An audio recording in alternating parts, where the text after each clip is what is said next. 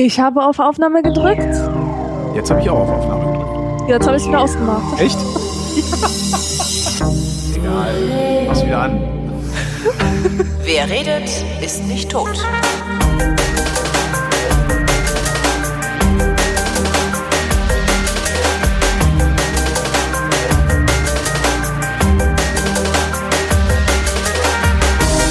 Willkommen zu einer völlig neuen Ausgabe der völlig neuartigen, brutal betonistisch, retrofuturistischen, ironisch modernen, urbanen, lehrreichen Unterhaltungsmatinee mit Tradition, die fast alle Fragen, die an fragen.vrind.de geschickt werden, vrindheitsgemäß, aber garantiert nicht zeitnah beantwortet. Hier ist die Vrindheit mit Nuka Novida. Und äh, Charlie Womser. Das war's doch, oder? Ja, das war's. Äh, Okay, dann, dann müssen wir, ähm, da müssen wir nochmal. Da muss ich dir das vorher immer sagen, dass das, äh, muss ich, hätte ich dir vorher sagen sollen. Okay. Aber Nein, hättest ich, du nicht. Das ist, ich konnte ja reagieren. ne? ich hätte hab's nicht, ja also noch wenn du, wenn du so dahergekommen wärst, wie ich jetzt gerade so, äh, hätte ich gesagt, und äh, weiß ich nicht. Ich habe das hier stehen, Nuka noch wieder. Ja. Ja, naja. Ja, ja, ist Ostern. furchtbar. Ich habe gestern war Kar-Samstag. Heißt das eigentlich Kar-Samstag? Glaube schon, ja. Warum eigentlich? Ich dachte, das heißt Karfreitag. Heißt das nur Kar-Samstag, weil sie nicht wissen, wie sie den Tag zwischen Karfreitag und Ostersonntag nennen sollen, wo die Läden glücklicherweise aufhaben, sodass man sich nicht donnerstags für den Weltuntergang eindecken muss? Äh, Man müsste vielleicht äh, herausfinden, was Kar bedeutet. Wenn es irgendetwas mit Trauer oder Greinen oder sowas zu tun hat, dann kann ich mir vorstellen, dass es äh, logisch ist zu sagen Kar und äh, Kar Freitag und Kar Samstag, weil unser Herr und Heiland Das so gerne haben, wenn die im- im Menschen Grabe schlechte liegt. Laune haben. Ne? ja genau. Gott mag es, wenn ihr schlecht gelaunt seid. äh, weiß ich nicht, das heißt ja auch Karwoche. ja, die ganze Woche hast du Grund zu greinen. Das Woche ist Grund zu jammern.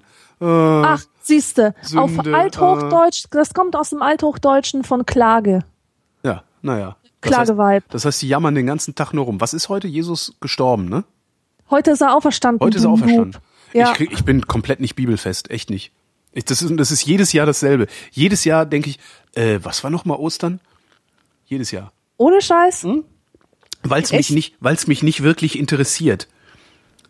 Also das hat halt mit meinem Leben dieser ganze, dieser ganze äh, Bibelkram, der hat halt mit meinem Leben überhaupt nichts zu tun. Der spielt null eine Rolle bei mir. Das Ja, einzige, das was ist mit ja meinem Leben was zu tun hat, das einzige, was mit meinem Leben was zu tun hat, ist halt der Machtanspruch, der aus dieser, aus diesem Buch abgeleitet wird und durch die Kirche äh, in mein Leben eindringt. Warst Aber sonst traurig, weil du am Freitag nicht tanzen durftest? nee, ich finde das nur so absurd. Stille Feiertage ist sowas, was ich komplett absurd finde. Ich finde es mega geil, wenn das ein staatlich verordneter Stilletag wäre. So, an einem Tag einfach mal Fresse halten. Das ich Sehr schön, ja. Das hätte ich auch gerne, ja, das wäre nicht schlecht. komplett un unreligiös. Nee, aber dieses ganze Religionsding, das hat halt, das bedeutet mir nichts. Das ist halt so, wenn das morgen weg wäre, wäre mein Leben exakt genauso wie heute auch. Ähm, darum merke ich mir das immer nicht, ob da jetzt äh, äh, Jesus gestorben ist oder nicht. Ich äh, kann ich, weiß ich nicht. Bin ich zu Ja. ignorant für. Ja, aber du hattest ja auch keine religiöse Prägung, denke ich mal. Nee, du musstest nicht als. Kind in die Kirche, weil ich habe das ja jahrelang Ja. gemacht, deswegen ist es für mich absurd, das zu vergessen, wofür Ostern steht. Nee, ich habe das auch, also ich war auch in der Kirche, aber eher so, ne, weil so in der orientierungslosen Zeit halt, wenn man so ne, pubertiert und das Mädchen, in das man verliebt ist, ist irgendwie geht man ist man in die Kirche gegangen, dann geht man da halt auch hin, weil man denkt, ne, so der Scheiß halt. So. Na, dann gehe ich jetzt auch in die Kirche. Ja, irgendwie glaube ich schon an Gott, aber nicht so als Schöpfer äh, und so, sondern eher so, dass da was ist, was größer ist als ich selbst. Also so die Sachen, die man dann so redet. Aber gemeint habe ich das eigentlich nie. Ja, der Herr und Heiland ist auferstanden. Mich interessiert ja total immer die Genese von Religionen. Also wie kommt es eigentlich, dass die Menschen glauben oder dass sie begonnen haben zu glauben, dass Jesus von den Toten auferstanden ist in einem metaphysischen Sinne? Ähm, und das ist ja meistens ähm, Unwissenheit. Es gibt also eine sehr das, schöne Verschwörungstheorie dazu im Übrigen. ja, wie Ja. heißt, wie heißt Ähm, die müsste ich tatsächlich nochmal nachlesen. Sie kriege ich im Einzelnen nicht mehr zusammen. Ähm, die Verschwörungstheorie sagt, also immer davon ausgehend, dass es Jesus überhaupt gegeben hat, ne? was ja immer noch äh, äußerst äh, fragwürdig ist. Nein, das, das ist nicht wahr, Doch, dass es doch. fragwürdig ist. ja, nein. sagen alle, die ständig in die Kirche gerannt sind, aber es ist nein, halt es, nein, es ist, äh, den historischen Jesus hat es gegeben. Nein. Ob er diese Dinge getan hat, die ihm angedichtet werden und Dann die ihm auch zeig mir doch mal den, einen, einen Beleg, der nicht äh, von, wie heißt dieser Typ, der ist dann, der dann aufgeflogen ist als Fälscher, Flavius Josephus. Ähm, es gibt keinen Beleg dafür, das steht halt in der Bibel und das ist ja auch okay, dass da alle dran glauben. Aber erzähl mir nicht, dass es den gegeben hat. Also, den hat es gegeben. ja, nur weil irgendjemand sagt, dass es den gegeben hat, hat es den noch lange nicht gegeben. Da brauchst du dann auch mal irgendwie einen vernünftigen Beleg für. Und den sehe ich nirgends. Kann, kann man mir gerne präsentieren. Also, ja. Habe ich noch Ja, keinen gut. gesehen. Okay, ähm, die Verschwörungstheorie sagt, den hat's gegeben und der war nie tot. Sondern, äh, äh, warte mal, der war nie tot, sondern äh, komatös oder sowas. Und diese Einbalsamiererei und sowas ähm, hätte dafür gesorgt, dass er im Koma überlebt hat und sei dann aufgewacht oder sowas und dann tatsächlich aufgestanden. Ich weiß leider nicht, müsste ich wirklich nochmal rauskramen, das Ding. Aber fand ich total interessant. Ja, aber das ist Das ist- plausibel. weißt du, das ist komplett plausibel. Das sind Und Verschwörungstheorien immer. Aber, aber äh, wieso denn Verschwörungstheorie? Es ist doch plausibel, dass jemand ähm, gekreuzigt wird und das überlebt und ähm, andere Menschen, die der wäre nicht tot. die medizinische ähm, Bildung haben oder Ahnung, Ja. daraus schließen, dass er von den Toten auferstanden Ja, ist, weil sie nicht So- wissen, dass er nie tot war. Das ist ja wohl plausibel. So gesehen ist es plausibel, ja. Ja. Absolut. Und warum sollte das auch nicht so sein? Ich meine, vor 2000 Jahren waren sie halt auch noch mal ernsthaft dover als heute. Exactly. Und ähm, es ist, es, was ich unglaublich interessant finde, ist, wie. Ach nein, ich rede besser nicht mit dir darüber. Wieso? Nee, mach mal. Nee, habe ich jetzt keine Lust zu. Ich habe es mir anders überlegt. Aha. Interessant. Stell ich wieder, sonst stelle ich wieder so komische Fragen, auf die du keine Antwort weißt und dann laut Was? wirst, ne? Nein, nein, es ist einfach etwas, das dich nicht interessiert. Doch, mich interessiert das, aber halt nicht ähm, in einem, also so wie es Leute interessieren würde oder so wie es möglicherweise Leute interessiert, die religiös sind oder da irgendwie eine Beziehung zu haben. Ich finde das halt faszinierend. Ja, genau. Mich interessierte die historische Genese des Glaubens. Also was die Leute geglaubt haben. Zum Beispiel war es jahrhundertelang ähm, äh, nicht. Ach Gott, jetzt habe ich keine Lust mehr. Wieso nicht? Schade, hätte ich interessant gefunden. Ich weiß einfach nicht, ich bin mir einfach nicht sicher jetzt mit, ähm, mit, mit, mit meinem Wissen. Ich kann keine konkreten Jahrhundertangaben machen, aber Macht doch nichts. ähm, es, ist, es ist halt interessant, wie die Leute diese Kreuzigung verstanden haben. Zum Beispiel, es gibt ja diesen Isenheimer Altar ähm, von, von Grünwald. Äh, Google mal bitte. Ja. Das ist ein ähm, urdeutsches Werk. Das ist so ein Werk, worauf die Deutschen halt stolz sind. Ähm, also die, die Deutschen. Also es ist. Äh, Das ist ein Bild, ne? Oder? ge gefällt es dir? Siehst du Ne, es? ich ich habe gerade, ich sehe gerade nur diese Bilder. Das ist ja, also ich, ich habe es noch nicht groß genug, dass ich es irgendwie erkennen könnte. Uah. Es ist, Das ist ja absolut ekelhaft. erschreckend Ja, und ekelhaft, ganz genau. Und dieses Bild, ich glaube, es stammt aus dem 15., allerhöchsten 16. Jahrhundert. Mhm. Und es zeigt Jesus als geschundene Leiche, als so übel geschundene Leiche, dass sämtliche Folgen Game of Thrones nichts dagegen sind. Also es ist wirklich eklig. Ich persönlich kann es mir nicht ansehen und ich kann es nicht mal aus dem ähm, aus dieser Metaebene der Kunsthistorik herausmachen. Und diese Jesus-Darstellung als Frühes ähm, 16. Jahrhundert. siehste. Diese Jesus-Darstellung als geschundener Mensch, als wirklich erniedrigter Ja. Mensch, die ist etwas total Neues in dieser Zeit, weil man nämlich in den ersten frühchristlichen Jahrhunderten Jesus als äh, über den Tod triumphierend Ja, dargestellt so mit diesem, hat. Das mit diesem sieht man Heiligenschein und, und immer so ein bisschen, ja, also eigentlich war der immer gut gelaunt, wie er da so hing. Total gut gelaunt, genau. Geh mal in ja, eine byzantinische Kirche, der hängt eigentlich gerade, wie so ein Typ, der gerade eine Yoga-Übung macht, Mhm. so mit waagerecht ausgestreckten Armen und der schaut dich mit ganz offenen Augen an. Ähm, der sieht fröhlich aus. Ja. Ohne Scheiß. Also der triumphiert quasi über den Tod. Und dieses Leiden, das wurde von den frühen Christen komplett verneint. Der hat nicht gelitten. Wie soll Das er, heißt- das heißt, er die gelitten waren- haben? Er war göttlich von Anfang an. Das heißt, die waren ähm, besser gelaunt als die heutigen Christen? Die waren definitiv besser gelaunt. Weil das Ich ist ja was, was ich immer wieder so faszinierend finde an diesem Christentum, dass das so unglaublich schlecht gelaunt ist alles. Die Architektur ist dazu da, Menschen einzuschüchtern und Ja. klein zu machen.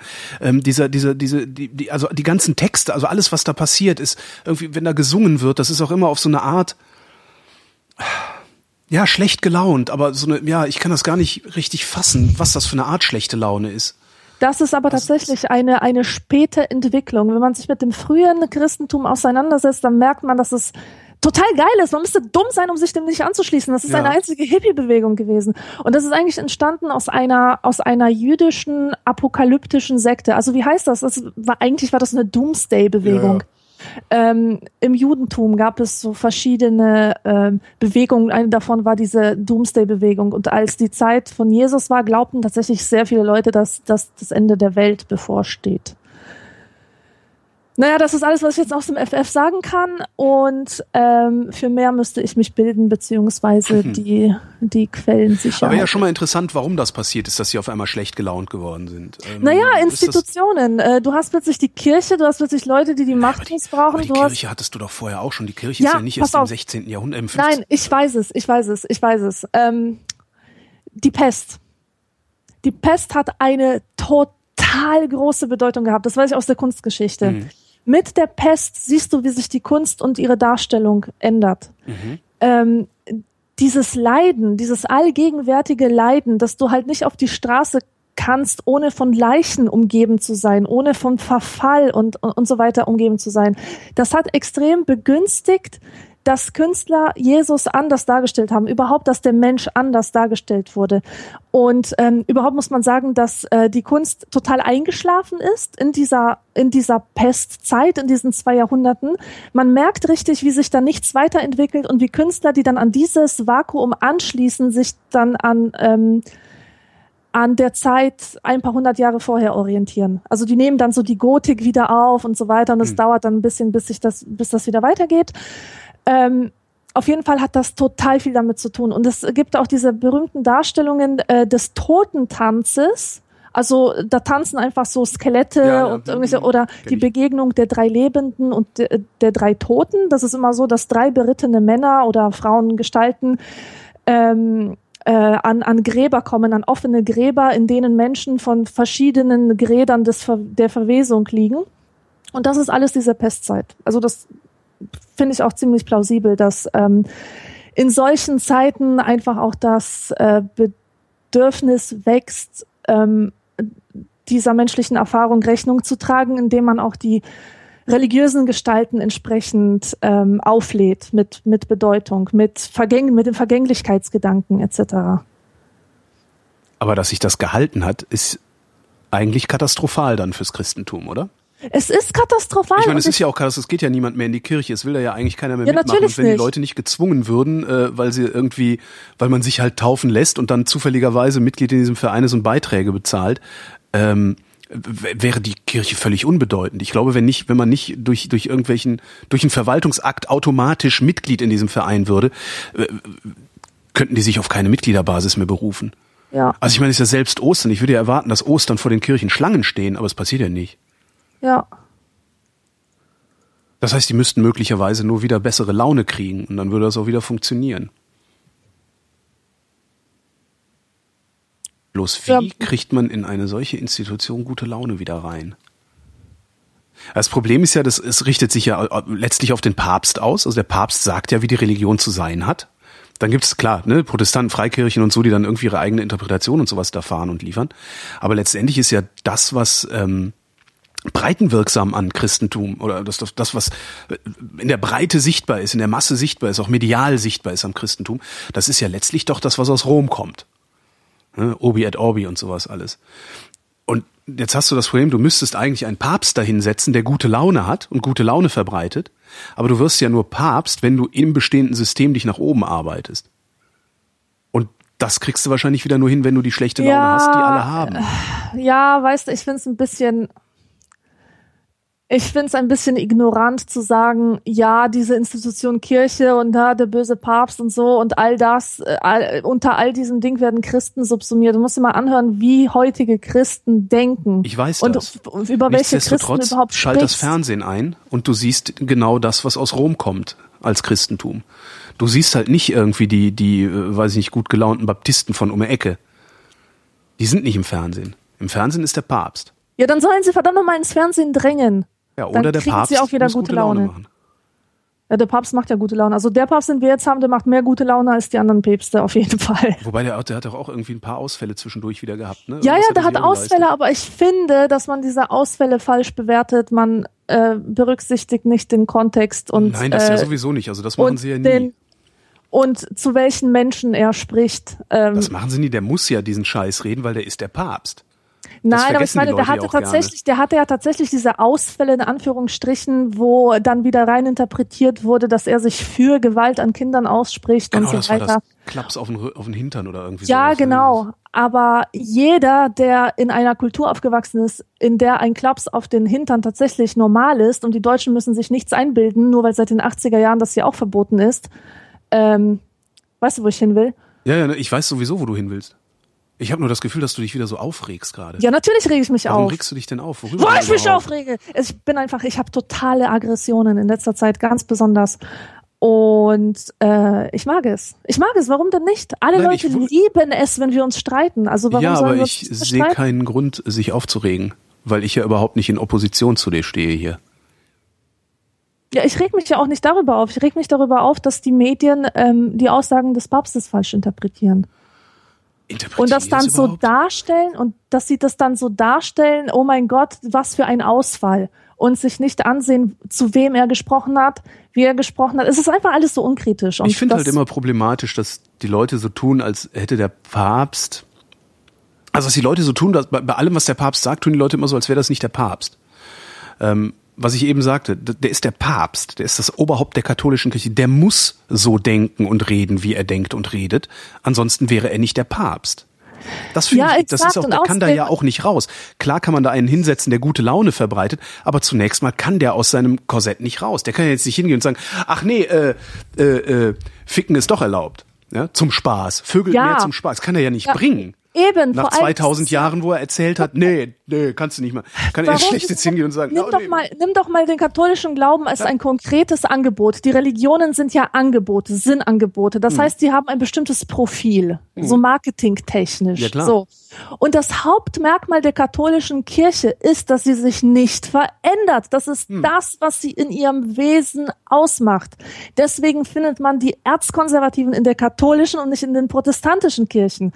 Und ähm, ja, was willst du machen, ne? Das ist einfach der Markenkern der Ja. katholischen Kirche. Es gab übrigens mal einen sehr schönen, ähm, einen sehr schönen Text in der Brand 1 vor, vor etlichen Jahren, äh, die einfach mal das Christentum unter Marketingaspekten betrachtet haben.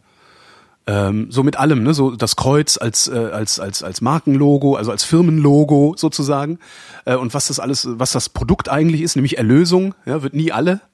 Die Leute wollen es immer wieder haben, weißt du, ständig kommen neue Leute nach, die neue Erlösung brauchen und das verkauft die Kirche halt und das halt unter dem Firmenlogo des Kreuzes, also auf, auf die Art und Weise das Ding mal betrachtet. Und das hat sehr, sehr, sehr gut funktioniert. Müssen wir, ich weiß gar nicht, ob wir Shownotes geschrieben kriegen. Vielleicht, falls, falls gerade jemand äh, von euch Shownotes schreibt, äh, könnt ihr ja mal gucken, ob ihr den Artikel findet. In der Brand 1 war das. Ich weiß leider nicht mehr, wie der hieß. Das war ziemlich cool. Ähm, und dann wird einem auch klar, wie das Ding so erfolgreich sein konnte. Trotz all der Absurditäten, die äh, äh, das Christentum erzählt oder die Religion ja insgesamt erzählt. Dass wir sich über Wasser laufen und äh, kennt man ja diesen ganzen Kram. Das fand ich schon sehr spannend. Jetzt denke ich die ganze Zeit darüber nach, wie man den Christen bessere Laune machen könnte. Nee, Katholiken bessere Laune machen könnte, muss man ja sagen. Ja, den Katholiken Obwohl muss man bessere die- Laune machen. Die, die, die Protestanten eigentlich ja verkrampfter sind, ne? Da dürfen Das zwar ist- Frauen ja, Pfarrer werden, das- aber die, also wenn man so die Menschen kennenlernt, ich habe entspannt, also die Katholiken, die ich kennengelernt habe, waren alle entspannter als die Protestanten. Außer die eine Ja, Baptistin, die ich kenne, die ist. Weißt du, weißt du, wa- warum das glaube ich so ist? Weil im Katholizismus sehr viel Raum ist für Spinnerei, Mhm. ähm, Heiligenverehrung, also Polytheismus in anderen Worten. Ähm, Stimmt. Ohne Verdammt, Scheiß. Ja, du hast recht. Ich hab, das die hab ich so können gesehen. komplett, die können komplett im Schwulst aufgehen. Weißt du, die Stimmt, dürfen, das ist die Politismus. dürfen das. Genau. Und die Protestanten sagen, nein, nein, wir müssen uns auf das Wort konzentrieren, wir dürfen keine Heil, wir müssen in unserer kargen Kirche sitzen und komische Lieder singen. Mhm. Also, ja. Ja. Eine Frage von Alexander, die schnell zu beantworten ist. In fünf Stunden beginnt das Endspiel der Fußball-WM 2014. Er schreibt am 13.07.2014. Wurde Deutschland Weltmeister?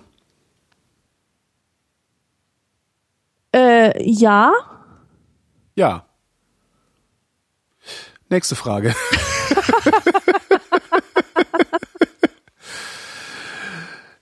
Von David kommt die nächste Frage. In der Vrindheit vom 14.07.2014 erwähnte Holgi, Himmel, ey, was weiß ich denn, was ich damals, naja. Äh, vorhin noch mit der Liebsten drüber gesprochen, dass ähm, sie das sehr lustig findet, dass wir teilweise so mit, in, mit mehreren Monaten Abstand eine fast dieselbe Frage auf völlig unterschiedliche Weisen beantworten, als wir sie vor ein paar Monaten beantwortet haben. Ach, was? Welche Das- Frage war denn das? Ich weiß es nicht. Nee, sie meinte nur, das würde immer mal wieder passieren, dass, dass wir, dass wir, ja, nicht, nicht so prinzipientreu, also nicht, nicht ganz so integer sozusagen sind in der Beantwortung der Ach Fragen. Quatsch, integer, und weiß das, ich. Und das finde ich, ich finde das aber total spannend und ich fände das total spannend, wenn es jemanden gäbe, ähm, der sich hinsetzt und sagt, die Frage wurde am dem und dem, also zu, ne, also äh, eine ähnliche Frage wurde zu dem und dem und dem und dem und dem und dem Datum gestellt und so und so und so habt ihr jeweils geantwortet. Und ich fände das mal total spannend, ähm, weil ja das Sein das Bewusstsein bestimmt, zu gucken, in was für einer Alltagssituation, in was für einer Lebenssituation habe ich mich befunden, als ich die Frage einmal auf die eine Weise und einmal auf die andere Weise beantwortet habe. Genau. Das fände ich halt mal total cool. Manchmal das will man lustig sein, ein andermal ist man einfach nur traurig. Genau, vielleicht hast du irgendwie gerade im Lotto verloren oder im Lotto gewonnen oder Lotto verloren. so schön. So was Dummes, ich habe im Lotto verloren. Naja gut, ähm, zurück zur Frage. Zurück zu Davids Frage. In der Vrindheit von äh, erwähnte Holgi, dass sein Vater ehrenamtlich bei der Tafel arbeitet. Darum meine Frage. Wie steht ihr persönlich zu dem Konzept der Tafeln? Was ist das? Was, was Die? Tafeln? Ja. Na, die Tafeln, das sind ähm, Ehrenamtler. Ähm, Im Falle, also meines Vaters, mein Vater macht das ehrenamtlich. Das Ganze wird organisiert von so ein paar Nonnen. Ähm, die fahren zu den Supermärkten und äh, sammeln übrig gebliebene Lebensmittel ein und verteilen die dann aus einer zentralen Stelle, aus einer zentralen Stelle an Bedürftige. Also an Arme. Kennst du gar nicht? Nee, kenne ich nicht. Ist das so ein Berliner Ding? Also, Nee, oder ist so ein bundesweit. Kölner Ding? Nein, oder? nein, das ist bundesweit. Das gibt's Nee, auch garantiert bei euch. nicht. Ja, das ist, das ist im, im Grunde das Prinzip. Ne? Also die Supermärkte schmeißen unendlich viel Zeug weg, ähm, dass man alles noch essen kann. Und äh, das manche Supermärkte, leider nicht alle, manche Supermärkte machen da mit und sagen, okay, kommt den Kram abholen äh, und also wir schenken es euch und ihr könnt es dann an die Armen weitergeben. Und dann kannst du halt zum Beispiel, also im Falle von, von da, wo mein Vater das macht, ähm, musst halt nachweisen, dass du bedürftig bist. Also was weiß ich, irgendwie eine Hartz-IV-Bescheinigung oder irgendwie sowas haben. Dann kannst du dich da mit Lebensmitteln eindecken. Und witzigerweise gar nicht mal so schlecht. Also die haben dann teilweise, was weiß ich, palettenweise Paprika. So. Die noch gut ist, aber nicht mehr gut genug. Also ist dann gerne mal so, ne, dass, dass die äh, Läden dann denken, ja gut, können wir morgen noch verkaufen, aber in drei Tagen nicht mehr und da ist ja dann noch Wochenende, dann geben wir es lieber direkt raus. Ähm, und da kommen dann Leute, und zwar nicht wenige. Wie findest du dieses Konzept? Ja, ganz gut, ne? Ich, Was, was, was soll man dazu sagen? ich Ich, finde dieses Konzept nicht gut. ich kenne es nicht gut genug. Das macht nämlich eine Sache. Das ähm, gibt die Verantwortung für die Schwächsten in private Hand. Und diese Leute, die auf die Tafeln angewiesen sind, um äh, ihre Lebensmittel zu kriegen, haben überhaupt keinen Anspruch mehr an die Gesellschaft. Sondern wenn morgen derjenige, der da die Tafel organisiert, sagt, ne, ich habe keinen Bock mehr und damit aufhört, dann war's das. Ähm, und ich finde eigentlich, dass das, nee, ich finde nicht eigentlich, ich finde, dass das in staatliche Obhut gehört. Das ist, das ist Aufgabe des Staates, also Ur, Uraufgabe des Staates ist es, für die Schwächsten zu sorgen. Und zwar so, dass die Schwächsten auch einen Rechtsanspruch gegen den Staat haben. Dass wir nicht einfach sagen können, nee, wir lassen dich jetzt morgen verhungern. Und das macht so ein Konzept wie die Tafeln. Das funktioniert, aber das muss es halt nicht notwendigerweise. Das finde ich sehr, sehr, ich finde das, äh, ähm, ich finde das einerseits, das ist auch wie so eine komische Ambivalenz, wie die ich auch bei, bei Armeen und Soldaten habe. Ich finde es sehr, sehr gut, dass es das gibt mit den Tafeln, aber ich finde das Konzept im Prinzip falsch. Mhm. Das ist verdammt nochmal die Aufgabe der Starken einer Gesellschaft, die Schwachen zu unterstützen. Ja, So, da hast du recht. Dazu schließen wir uns zum Staat zusammen und der soll das gefälligst regeln. Und nicht irgendwie hm, so, ne? heute habe ich mal Geld, da spende ich was. Mhm. Morgen habe ich kein Geld. Spende ich halt nichts. Naja, ist ja nicht mein Problem, dass der Typ da hinten dann irgendwie nichts mehr hat. Ja. Ja, das ist so, ich bin da, ich bin da sehr zwiegespalten auch. Und das ist echt krass, was sieht da an Lebensmitteln, ey, das, da da kannst du mal, wenn das noch nicht, geh einfach mal, gibt's mit Sicherheit, gibt's eine Augsburger Tafel. Ich, äh, geh da mal hin, guck dir mal an, was da passiert. Das ist Wahnsinn. Wie viele Menschen da hingehen. Augsburger Tafel, augsburger-tafel.de. Ähm, wie viele Menschen da hingehen und vor allen Dingen, was das für Mengen sind, die die da verteilen und, und, und bei den Supermärkten einsammeln. Da- Das, das ist völlig irre. Darum finde ich ja Containern so geil. Kennst du? Ähm, nachts, hin, nachts über den Zaun am Supermarkt klettern und bei denen im Müll, im Müll Ah, wühlen. Ich las darüber. Ja. Das finde ich eigentlich auch total klasse. Ja, und da wollen aber die Supermärkte nicht, ne? Also die Genau. sperren dann ab und machen Terror und das wäre Ja. Diebstahl und tralala. Es ist auch komisch. Da läuft, da läuft irgendwas auch prinzipiell schief. Naja. Ähm, Frage von Dominik. Wir schreiben den 14.07. Gestern ist Deutschland Fußball-Weltmeister geworden. Einige Fragen aus der Vergangenheit an die Zukunft. Was blieb? War das ein Segen oder war das ein Fluch? boah, keine Ahnung. Das kommt mir jetzt so vor, als wäre es nie passiert. Das Genau. hatte kaum einen Impact irgendwie. Auf dich und mich. Aber wie ist es eigentlich mit Fußballfans? Das wäre mal interessant. Ja, aber guck mal, es gab doch mal diese, diese Fußball-WM, war die 1990? Wahrscheinlich, 1990, wo, wo Deutschland Fußballweltmeister wurde. Ja. Und da hatte ich das Gefühl, dass der Impact sehr, sehr groß blieb. Also, dass so bestimmte ikonische Bilder sich irgendwie erhalten haben. Ja, natürlich, weil erste, erste, erste WM-Gewinn als neue Bundesrepublik. Das war ja dann doch nochmal was Neues, ne?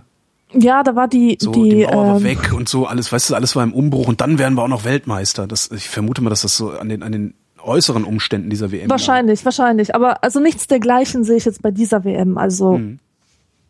Bei mir Ich ist weiß das auch ist nicht, bei mir was auch so, ist halt weg. Das Einzige, was, was, was, an- woran ich mich immer erinnern werde, ist dieses Logo, das aussah wie ein Kopf, der einen Facepalm macht. Ja, genau, genau, diese Palmen. Die Genau, diese, ja, Mhm. diese Hand, die vorm Gesicht. Gesichtspalmen. Das fand ich sehr geil. Frage von Michael. Frühstücksradio oder der kleine Nils? Kenne ich nicht. Kennst du beides nicht? Das war Radiocomedy. Frühstücksradio war eine Radiocomedy, die im äh, FFN, ein Privatsender aus Hannover, angefangen hat, als FFN, also als Privatradio noch cool war. Das gab's mal eine Zeit. Eine sehr, sehr kurze Phase, da war Privatradio dem öffentlich-rechtlichen Rundfunk inhaltlich überlegen.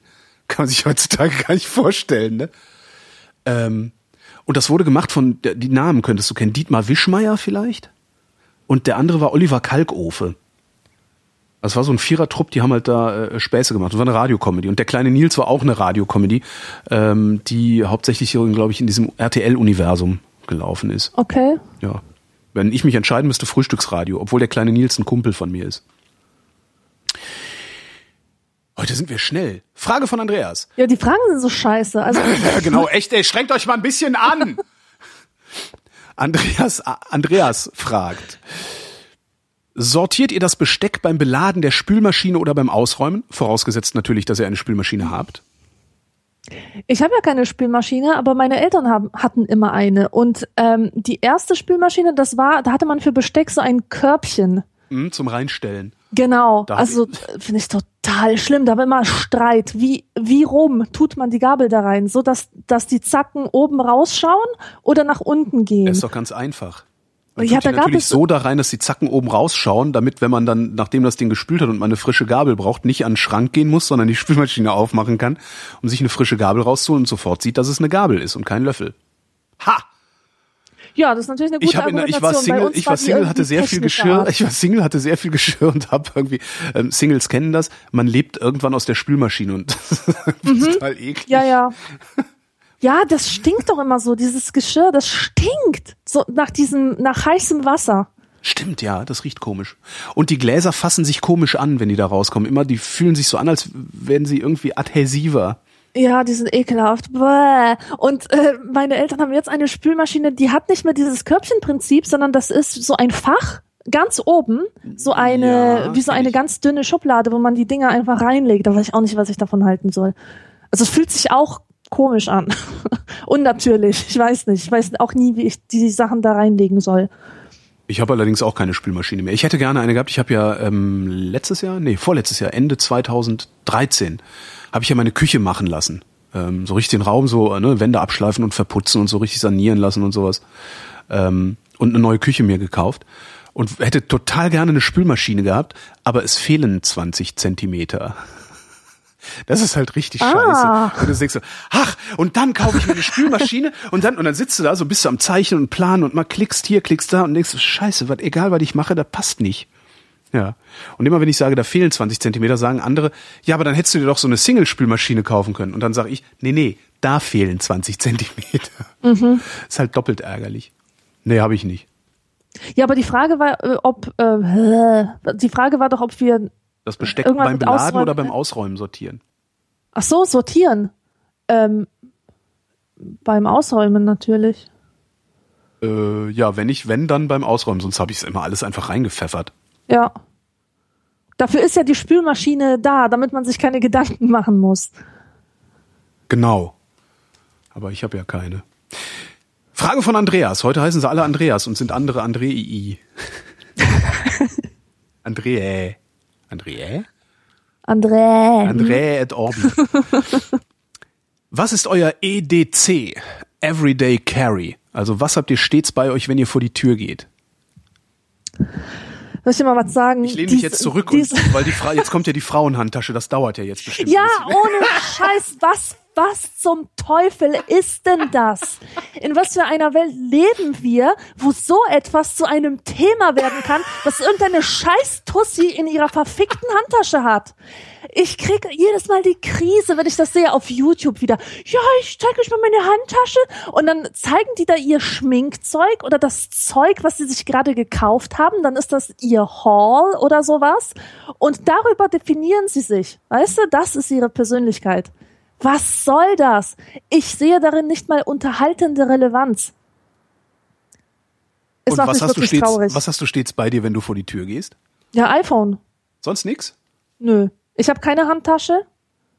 Ich habe halt eine große Ledertasche, da tue ich halt immer rein, was ich halt gerade brauche. E-Reader, Notizbuch. Ah, ich dachte so nicht irgendwie was, was du praktisch immer dabei hast, weil das habe ja ich. Was sollte, was sollte das denn sein? Also ich habe, wenn ich wenn ich eine Tasche mitnehme, habe ich meistens einen Rucksack dabei, so einen ganz, so einen relativ nicht nicht kleinen, weil das sieht sehr albern aus, ein 1,80 äh, äh, m- übergewichtiger 1,80 großer mit einem kleinen Rucksack sieht doof aus. Also der ist flach. Ich habe äh, einen einen sehr flachen Rucksack, der ist nur gerade mal so, weiß ich nicht, wie dick mag der sein? Was ist denn das? So acht Zentimeter oder sowas. Ähm, und da habe ich aber zum Beispiel immer ein Ladekabel für mein iPhone drin und so einen Ersatzakku für mein iPhone. Meistens habe ich einen Fotoapparat dabei. Punkt.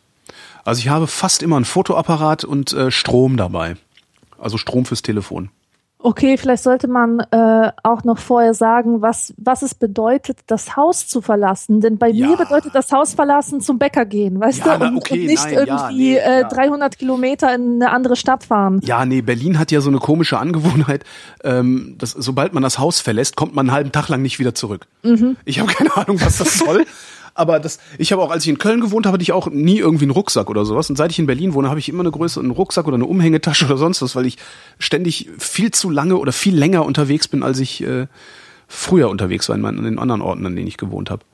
Nee, das, das schon. Also sobald ich, aber klar, wenn ich jetzt nur irgendwie runtergehe äh, zum Bäcker, dann habe ich das auch nicht dabei. Wobei wahrscheinlich schon, weil die Kamera ist eh im Rucksack und dann nehme ich den Rucksack mit, um die Brötchen hinterher reinzutun. Ja. Ja, nee, also bei solchen Fragen bin ich totale Autistin. Da, also weißt du, da schließt sich mir die menschliche Motivation nicht dahinter. Warum will man das wissen? Warum will man das mitteilen? Ich habe das gerade auch nur mitgeteilt, weil die Frage halt da war, aber ja. hätte ich sonst nicht gemacht. Dirk wüsste gerne, kennt ihr das Enneagramm? Und wenn ja, was haltet ihr davon? Also ich kenn's nicht. Ich kenne es auch nicht, aber ich kenne das Hartergramm, nämlich das Logo von Him mit Wille Wallo. Kennst du bestimmt noch? Ähm, Wille Wallo kenne ich noch, aber das, ja, aber das Dingsbumsgramm nicht. Ja, das Hartergramm ist eine, ich weiß nicht, was es sein soll, eine ironische Verbindung aus Herz und Pentagramm. Mhm. Es sieht bescheuert aus, ist das Bandlogo und äh, ich habe letztens noch darüber nachgedacht, habe so manch, manchmal schaue ich mir alte Musikvideos auf YouTube an, einfach mal um in alten Zeiten zu schwelgen oder irgendwas, irgendwelche Erinnerungen zu reaktivieren. Und da ist mir ein Song von Him ähm, ähm, unter die Finger gekommen oder wie sagt man, in die Ohren gedrungen. Und ich hatte beinahe gekotzt, so schlecht war das. Das war so furchtbar. Es hat mir total wehgetan. Schreckliche Musik.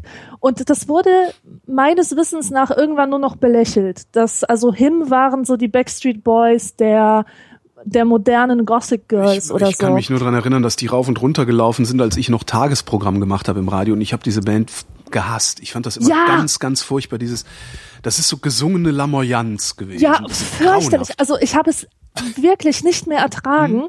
aber ich musste mich daran erinnern, dass ich eigentlich Fan erster Stunde war. Oh. Und wirklich allererster Stunde. Ich war Fan von Him, als sie noch ihr Album nicht raus hatten, wo es erst angekündigt wurde, und zwar im Metal Hammer.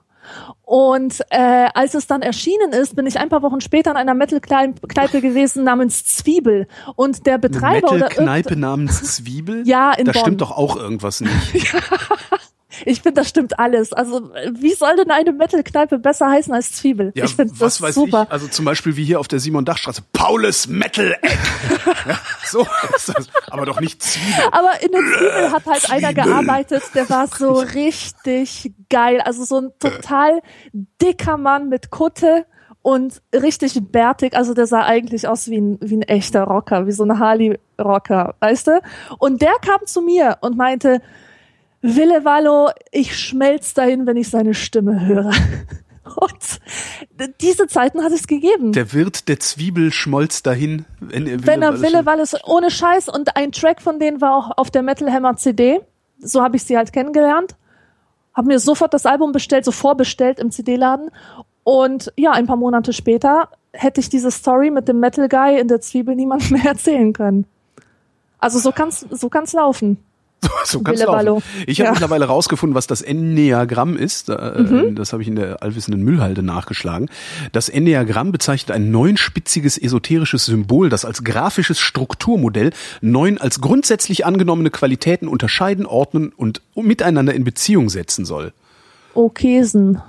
Also Typenlehre zur Beschreibung verschiedener Persönlichkeitsstrukturen. Ah, Das ist ein sehr langer, nee, nicht sehr lang, aber ein längerer Artikel. Keine Ahnung, was es ist. Sieht ein bisschen aus wie, wie diese, diese Striche, die die, äh, die, die, wie heißen die, ähm, Astrologen immer ziehen, um irgendwie den Mond im siebten Haus äh, residieren zu lassen oder so. Weißt du? Okay. Ja, ja, ja, so- ich so weiß, ich Strich, weiß, ich weiß, Strich ich hier. Strich da und oh, noch mehr Striche. alles so, alles voll, so wie im Altenheim in der Malstunde. Die Nett wüsste gerne, was unsere Lieblingsredewendung ist. Ja, Redewendung ist eins meiner absoluten Lieblingsthemen. Ähm, Ab wann gilt denn irgendwas als Redewendung? Weil ich neige ja dazu, bemerkenswert zu sagen. Ich, Okay. also, also ich sage so oft bemerkenswert, dass ähm, Markus, ein, ein, ein Hörer, ähm, ein Trinkspiel daraus entwickelt hat, nämlich immer einen Schnaps trinkt, wenn ich bemerkenswert sage.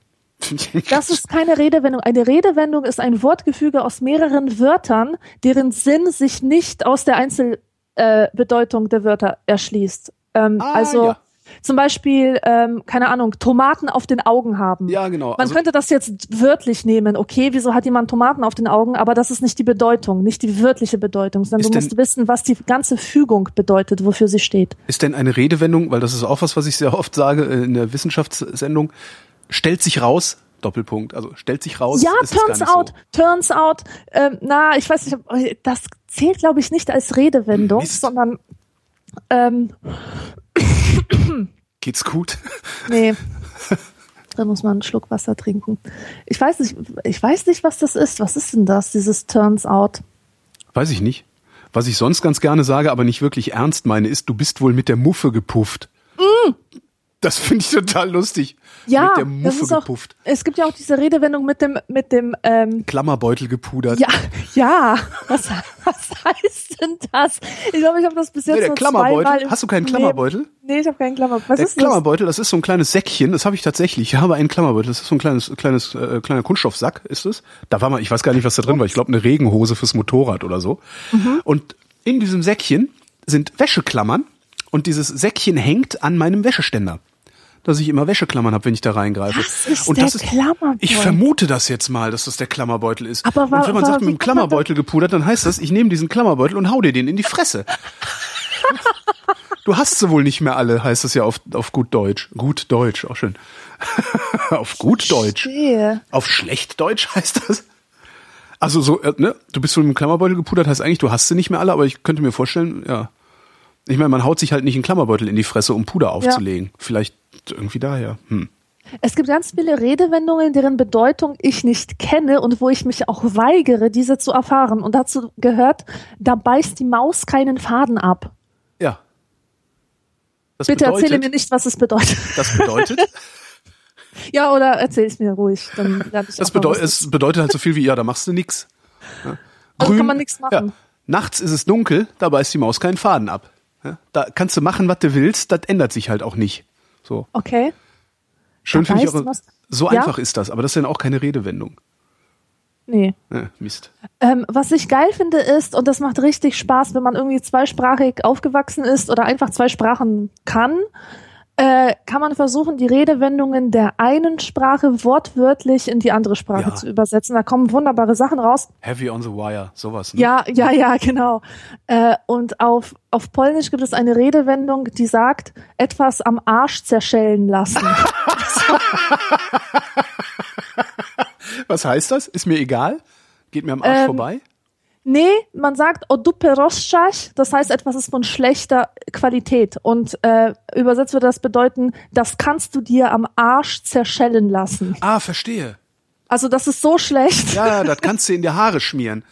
Ja, genau, Ne, Das genau, kannst das ist die Entsprechung, ja. Das, das kannst du keinem Esel ins Ohr schütten. Ja. Ich weiß noch nicht, warum man einem Esel was ins Ohr schütten wollen würde, aber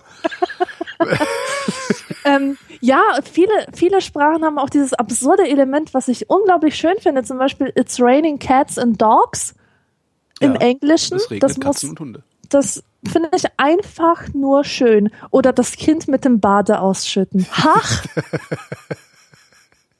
Stimmt, das Ähm, Kind mit dem Bade ausschütten ist auch toll. ja. Ähm, und, und hier noch eine Sache, die ich interessant finde. Warum sagen wir in Deutsch auf Wolke 7 schweben und im Englischen heißt es Cloud 9 und nicht Cloud 7? Das würde mich interessieren, falls es jemand mir weiß. vorstellen, dass das so ein äh, Glückszahlen-Unglückszahlen-Ding auch ist, oder? Ja. Ich habe keine Ahnung. Ich weiß, ich, mir ist Es nur mal noch, es, aufgefallen, es dass gibt es noch sowas, wenn, wenn jemand irgendwie ähm, entweder extrem äh, laut rülpst oder die Nase extrem stark hochzieht. Äh, da höre ich öfter auch schon mal, das kommt aus siebter Sohle. Also die Sohle ist ja dann ne, irgendwie im Bergbau irgendwie so äh, siebtes Untergeschoss oder sowas. Ah, die Ähm, Sohle, da gibt's also auch noch ohne mal Haar. eine sieben. Da gibt's halt auch noch mal eine sieben. Und ich habe könnte mir sehr gut vorstellen, also weil gerade so gerade so Zahlen, Bedeutung von Zahlen ist ja kulturell äh, sehr stark unterschiedlich. Bei uns gibt's keine Reihe 13 im Flugzeug.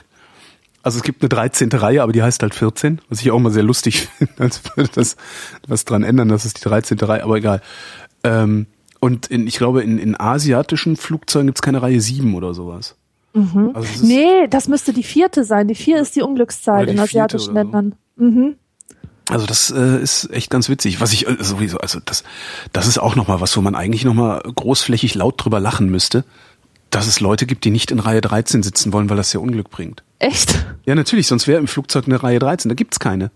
Das nächste Mal, wenn du ins Flugzeug steigst, guck mal, ob es eine Reihe 13 gibt. Die gibt's. Krass. Das, das ist 12, 14, 15, 16. Das ist halt.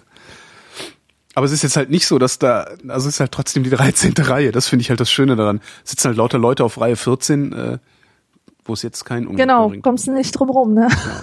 Ja, Da beißt die Maus keinen Faden ab. ne? Dann in beißt Reihe die 13 Maus keinen sitzt. Faden ab. Und was ist deine liebste Redewendung? Also da habe ich, glaube ich, wirklich. Äh, auch da habe ich, keine. dass, dass mir das Messer in der Hose aufgeht, glaube ich. Weil es etwas ist, was ich wirklich spüren kann. Also, wenn ich sage, boah, da geht mir das Messer in die Hose auf, was Schwillt mir der Kamm. da spielt mir der Kopf. Oder mir geht der Hut hoch. Alles, was so irgendwie Comic, comichaft Stimmt, ist. comichaft. Das sollte man, man sollte viel öfter so comichaft sprechen, aber eben nicht, indem man sagt, Zaboom oder Kabam, sondern mir geht der Hut hoch. Ja. Sehr schön. Mir rollt sich der Latz auf. Das kenne ich auch nicht, nee. Kommt mir Nee, das ist Galle keine, das hoch, ist, das ist keine Redewendung, sondern das ist etwas, was ich mit Cartoons verbinde. Ach so, dieses Boing, boing, ganz- Boing, genau. Eine Frage von Mike. Wovon handelte euer letzter Traum, an den ihr euch noch erinnern könnt? Kannst du dich erinnern? Ja, Ich kann mich auch erinnern. fang an. Okay. Ähm, Florence Welsh von Florence and the Machine, die ich über alles liebe, hat angekündigt, in Deutschland auf Tour zu gehen. Und ich war ein Kind von 17 Jahren und musste sie in meinem Keller verstecken und alles für sie organisieren. Das heißt Puzzles. Sie hat Renaissance-Puzzles angefordert, Alkohol und Würstchen. Renaissance-Puzzles, Alkohol und Würstchen. Das ist aber, könnte ich, kann man mal machen. Genau. Und ich musste ihr das alles runterbringen in den Keller. Und das war so ein Mehrfamilienhauskeller. Also kein gemütlicher Keller oder so, sondern wirklich so ein richtig tiefer Keller. Und das alles geschah ohne das Wissen meiner Eltern. Und ich weiß, dass ich Angst hatte, dass sie es rausfinden, dass ich da irgendjemanden im Keller versteckt, äh, versteckt halte. Das war ein Traum, den ich sehr schön fand.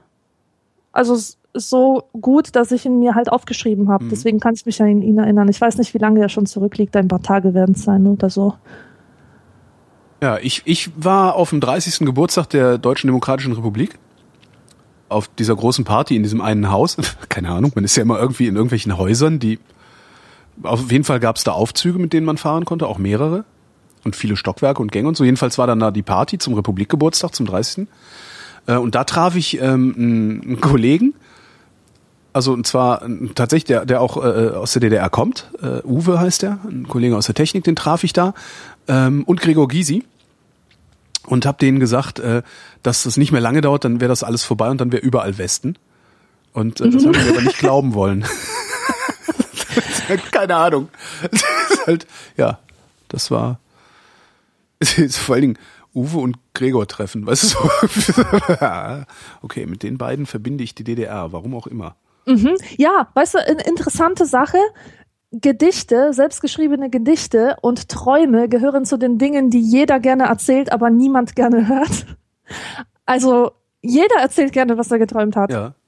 Kein Schwein interessiert sich dafür. Naja, wenn es schön absurd wir mal ist, schon. Also wenn es absurd ist, finde ich das schon ganz gut.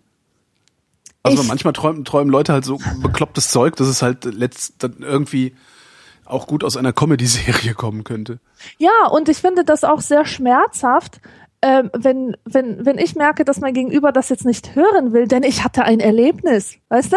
Ich hatte ein tolles Erlebnis und ich will darüber erzählen. Und was unterscheidet jetzt äh, die, dieses Erlebnis im Traum von einem Erlebnis im echten Leben, äh, wo der andere auch nicht dabei war, sozusagen, und, und jetzt auch nicht mitreden kann? Ähm, also ich finde das immer, immer ein bisschen, bisschen schade, dass man das nicht so vermitteln kann, dass das äh, eine Bedeutung für einen selber hatte. Und äh, vielleicht sollte man auf solche Traumberichte reagieren, nicht indem man sagt, oh komm, interessiert mich nicht oder so, sondern okay, was hat denn das für dich bedeutet? Also ich Das ist- könnte das dich ist- jetzt zum Beispiel genau. fragen nach deinem, nach deinem DDR-Bild oder so. Ja. Ja. Was, was bedeutet das denn, dass du das nicht, dass du das geträumt hast, sondern dass du es so interpretierst, wie du es gerade mir vorgetragen hast? Das ist eben das Problem. Und darum, das macht es ja auch so schwierig, Träume zu erzählen. Und ich glaube, daher kommt das auch, dass es, dass es so uninteressant wird. Ähm, es gibt halt keine zeitliche Abfolge, die wirklich stattgefunden hat in den Ereignissen. Das heißt, du kannst Mhm. Ja, ja. überhaupt nicht, du kannst überhaupt kein, es gibt überhaupt keine Erzähldramaturgie, die du machen kannst im Traum. Jedenfalls in den aller, aller seltensten Fällen ist es so, dass ich tatsächlich was dramaturgisch Konsistentes geträumt habe, aus dem ich dann hinterher auch eine, eine schöne Geschichte erzählen könnte. Ich könnte mir vorstellen, dass es daher kommt. Das heißt, man sollte immer fragen, oder es wird erst dann interessant, wenn man fragt, so, und was heißt das jetzt für dich? Ja, genau. Ja. Das könnte Also- ich dir aber in dem Fall zum Beispiel gar nicht beantworten. Ich mache mir da auch selten Gedanken drüber. Also ich wach Mhm. halt auf und denk mir, cool oder lustig oder was auch immer und dann ist auch wieder gut. Ja, aber manchmal wacht man ja auch auf und das ist überhaupt nicht cool und lustig, sondern es ist erschreckend und furchtbar und man steht irgendwie als nacktes Kind im Wald und die Nadeln fallen von den Bäumen und man wacht auf und hat irgendwie das Gefühl, scheiße Mann, das trifft meinen seelischen Zustand. Sowas träume ich nicht. Okay. Also ich habe praktisch keine Albträume. Nee, Ich habe sie häufig. ich habe also Albträume, richtig Albträume, so schweißgebadet aufwachen, ne, was man so kennt, das habe ich gar nicht, das kenne ich überhaupt nicht und äh, selbst unangenehme Träume sind sehr, sehr selten und auch nie so unangenehm, dass sie mich erschüttern würden irgendwie. Sondern es ist eher so, dass ich dann aufwache und denke, boah, hast du einen Scheiß geträumt. Und dann ist aber auch wieder gut. Ja. Ein Freund von mir hat mir immer erzählt, was er bei seinen Rollenspielen erlebt hat, in Anführungsstrichen. Das war krass. Also äh, krass scheiße, dem zuhören zu müssen. Wie bei seinen Rollenspielen. Ach so, der hat erzählt, was sie, was für Geschichten sie am Tisch ges- ges gespielt Ja, haben. genau, genau. Und er hat das so erzählt, als hätte er selber erlebt. Und irgendwie hat der, war der nicht in der Lage zu unterscheiden oder, oder irgendwie zu, zu kapieren, dass das für mich, die ich nichts mit diesem Universum zu tun hat, hab, hatte, Ja. ähm, dass das für mich halt nicht interessant ist. Aber schon krass, dass der das so, dass es So erlebt so hat, ne? real ist dann. Ähm, Ja, ja, ja, ja. Das war aber auch so ein Mensch, der dir die krassesten Lügen auftischt und ähm, du das Gefühl hast, der glaubt wirklich daran. Oder dass er irgendwie das nötig hat. Das gibt ja so Leute so, ähm, ich glaube, die heißen Megalomanen, kann das sein? Oder nee? Es gibt, ähm, eine, es gibt eine Krankheit, äh, ach, die Pseudologia. ja, ähm, genau. ja. Genau. Pseudo. Ich habe mal so eine, ich hab mal eine Pseudo Frau irgendwas. gekannt, die hat Pseudologia Fantastica nennt sich das. Ja, Ähm, ja genau, ich habe mal eine gekannt, jetzt. die hatte das. Das ist oder hat das vielleicht auch immer noch. Ich weiß es nicht. Ich habe dann mich sehr schnell von der fernge ferngehalten. Die äh, hat zwei konsistente Leben erzählt. Ja, Das war schon echt faszinierend. Die Eltern haben gedacht, sie wäre auf der Arbeit und äh, die Freunde haben gedacht, sie wäre in der Uni. Also so. Ja. Richtig krass. Der Philipp schreibt, wir schreiben den 20.07.2014. Heute waren es in Leipzig 38 Grad und ich habe mich mal wieder gefragt, warum wir Deutschen keine Klimaanlagen in unsere Häuser bauen. Da dies aber nun einmal so ist, hier meine Frage. Was tun bei Hitze? Ja, nix. regelmäßig die Hände bis zu den Ellenbogen in kaltes Wasser legen, um Selbstmordgedanken zu vermeiden. Was? Lange drin halten. Selbstmordgedanken zu vermeiden? Bei Hitze werden total viele Leute depressiv, ganz Echt? schnell. Ja, Ah. und es hilft ungemein, wenn man einfach mal die Arme in kaltes Wasser hält. Das ist, das dauert Sekunden, bis man wieder guter Laune ist. Das ist, ähm, Das Man ich ist- noch nie aus. Das probiere ich diesen Sommer mal aus. Also ich werde von Hitze nicht depressiv, aber äh, das probiere ich mal aus. Ja, oder hier Füßchen gießen regelmäßig. Mit den Füßchen halt in eine Badewanne rein und ab abbrausen bis zu den Knien. Und ähm, ja, Ventilatoren aufstellen. Ich bin ein Riesenfan von Ventilatoren. Die könnten überall sein. Man muss sie nur zu bedienen wissen. Das große Problem oder der große Fehler, den viele Leute ja machen, gerade bei, bei Hitze und wenn sie dann auch, wenn sie dann auch schlafen, ist, den Ventilator so einzustellen, dass das Ding ins Gesicht bläst und dann wachen sie morgens auf und haben einen Ja, Schnupfen. ja, ja, ja. Mhm. Das habe ich, das habe ich mal in äh, in Südostasien habe ich das gelernt, also in Tropen. Ähm, einfach einen Tischventilator nehmen. Ich nehme auch keinen Standventilator. Ich finde Ventilatoren auch toll. Ich nehme aber auch keinen Standventilator, weil immer wenn man den nicht braucht, steht der rum und im Weg und stört. Ich nehme halt immer Tischventilatoren, weil die kann man dann einfach oben auf den Schrank stellen, äh, den Winter über und dann im Sommer wieder runterholen. Äh, und der Trick war, das Ding einfach auf den Stuhl neben das Bett zu stellen, so was für sich zwei, drei Meter Entfernung oder sowas, ähm, den schwenken lassen, aber nicht bis zum Gesicht, sondern so über den Rest des Körpers, über die Beine und so über den Bauch, dass das Ding einfach so einen Luftzug die ganze Zeit über den Körper strömen lässt. Und das war und ist immer noch, wie ich finde, der beste Umgang für mich mit dem Ventilator. Das ist echt sehr, sehr, sehr angenehm. Und sonst bei Hitze ja hier viel trinken Ja, und zusehen vor die Tür zu kommen. Also ich bin dann halt gerne draußen, auch wenn es auch wenn's da heiß ist, ähm, ist es immer noch mal ein bisschen schöner meistens als in der Wohnung. ja, das stimmt. Vor allem ähm, weht ja draußen oft ein kühles Lüftlein. So, und wenn man Genau. es versteht, sich unter einen schattigen Baum zu setzen oder so, kann das durchaus sehr angenehm sein. Oder am Wasser. Ja. Und was, was ja auch interessant ist, ähm, Da weiß ich allerdings nicht, ob das für alle gilt. Für mich gilt das. Äh, Abspecken hilft Ja. gegen das Leiden bei Hitze. Ich hätte nicht gedacht, dass das so extrem, einen so extremen Unterschied macht. Ich habe ähm, letzten Sommer, also letzter Sommer war ich dann so, was hatte ich denn letzten Sommer? Hatte ich so, weiß ich nicht, irgendwas zwischen 30 und 35 Kilo weniger als den Sommer davor. Ähm, und habe zum ersten Mal jede beliebige Temperatur mehr oder minder genießen können. Also ich selbst die brüllend heißesten Tage, die schwülsten Tage, da war, hatte ich immer noch gute Laune, wo ich im Jahr davor einfach so träge und im Arsch war und nix machen wollte. Das fand ich auch ganz interessant. Und ich bin jetzt so auf diesen Sommer gespannt. Mhm. Ja. Nächste Frage kommt von Erik, der auch nicht wirklich eine Frage stellt, sondern sich mal beschweren wollte. Findet ihr es eigentlich auch so furchtbar? so, so fangen Fragen an. Wenn Radiosender aus Musikstücken mittendrin ganze Strophen, Refrains, Solos etc. rausschneiden, statt in guter alter Tradition nur anfangs reinzuquatschen und am Ende viel zu früh auszublenden? Oder bin ich mal wieder der Einzige, dem das auf die Nerven geht? fragt Erik. Ich glaube, Ähm. Erik, du bist einer der wenigen, die das überhaupt merken. Ja. Ähm, ich verstehe überhaupt nicht, warum man Musik im Radio hören sollte. Ich auch nicht. Also doch, Ähm. natürlich, es gibt einen guten Grund, und zwar neue Musik zu entdecken. Ähm, aber das macht man halt auch nicht dort, wo es landläufig Radio heißt, also tagsüber im sogenannten Tagesbegleitprogramm, sondern da hört man bestimmte Sender gezielt zu gezielten Uhrzeiten. Was weiß ich, Radio 1 abends, Fritz abends, äh, sowas halt, um, um wirklich neue Sachen vorgestellt zu kriegen von Kollegen oder von Moderatoren, die sich auch in bestimmten Musikstilen besonders gut auskennen. Ja, genau, und nicht Dafür das dieselbe Scheiße, 30 Jahre alte Kack-Songs zu Ja, spielen, ja. wie zum Beispiel von Kylie Minogue, dieses Can't Get You Out of My Head oder so, wo ich jedes Mal reinschlagen könnte. Also Das wirklich. La, la, la, Ja, la, Teufel. Was soll denn das? Das hört gar nicht mehr auf. Aber ja, es gibt ja auch so 80er Jahre Scheiße, die da gespielt wird. Was ich, was ich bemerkenswert finde, ist, vielleicht kannst du mir erklären, warum das so ist. Also ganz allgemein kann man sagen, dass Radiomusik Musik ist, die komplett abgleitet am Ohr. Äh, bleibt da. einfach, Das- da bleibt einfach, dazu ist sie da, nicht wahr? Das Weil Absicht. äh, das letzte Mal, dass ich mich aufgeregt habe, war, ähm, es gibt so einen Song von Lana Del Rey, West Coast heißt er, und im Original hat er einen Tempowechsel zwischen Strophe und Refrain. Und das, das erzeugt so eine leicht unheilvolle Stimmung. Ich mag den Song sehr, sehr gerne. Und ähm, es gibt dazu ein Radio-Edit, was im Radio gesende, gesendet wird. Ja. Und das ist so unglaublich langweilig. Da wird einfach äh, der Tempowechsel äh, rausgenommen. Das heißt, dieser Song ist total regelmäßig und hat nicht mehr diese, diese minimale Irritation, die das Original hat. Und sowas verstehe ich einfach nicht. Warum man den Leuten nicht zutraut, das zu ertragen.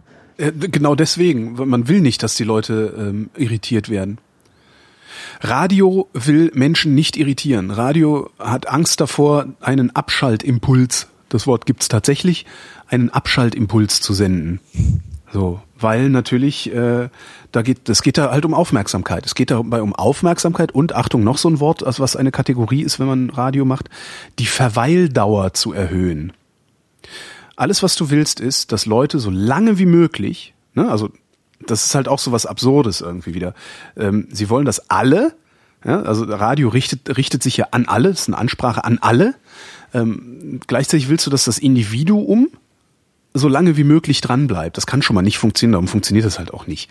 Ähm, aber das ist halt der Versuch. Sie wollen, dass du so lange wie möglich den Sender hörst, der gerade läuft. Und das geht nur, wenn er dich so wenig wie möglich belastet, belästigt. Belästigt ist schwierig, weil du fühlst dich ja von Kylie Minogue belästigt. Absolut. Aber wenn du aber sicher sein kannst, dass danach wieder Him kommt ja, und Wille Wallo rumjammert, weil das ja deine Lieblingsband ist, dann, dann bist du bereit, Kylie Minogue zu ertragen. Und das ist das, was sie versuchen.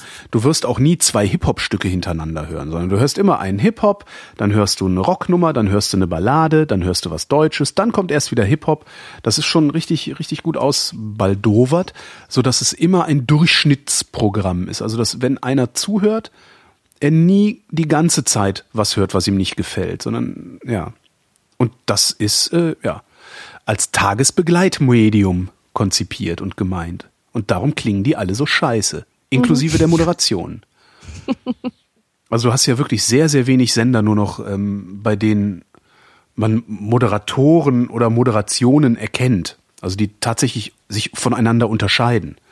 Das gibt's ja kaum noch. Also das meiste ist dummes Gequatsche. Das meiste ist wirklich mit einem Grinsen im Gesicht vorgetragener Wetterbericht. Ja. Ja. Ja, ja, das ist Absicht. Das gehört so. Die wollen das so. Darum laufen denen ja auch die Hörer in Scharen weg und sie müssen ständig die Grundgesamtheit für ihre äh, äh, Voodoo-Statistik erhöhen, damit es so aussieht, als würde die Radio, als wäre Radio ein ungebrochen beliebtes Medium. ja. Sicher. naja. Äh, was ist denn, da gibt's da einen Namen? Dumi nennt sich jemand, also eine Frage von Dumi. Was ist eure Meinung zu Pädophilie? Ist das eine Krankheit oder eine sexuelle Orientierung? Ich selber bin pädophil. Nasensmiley? Nasensmiley? Was?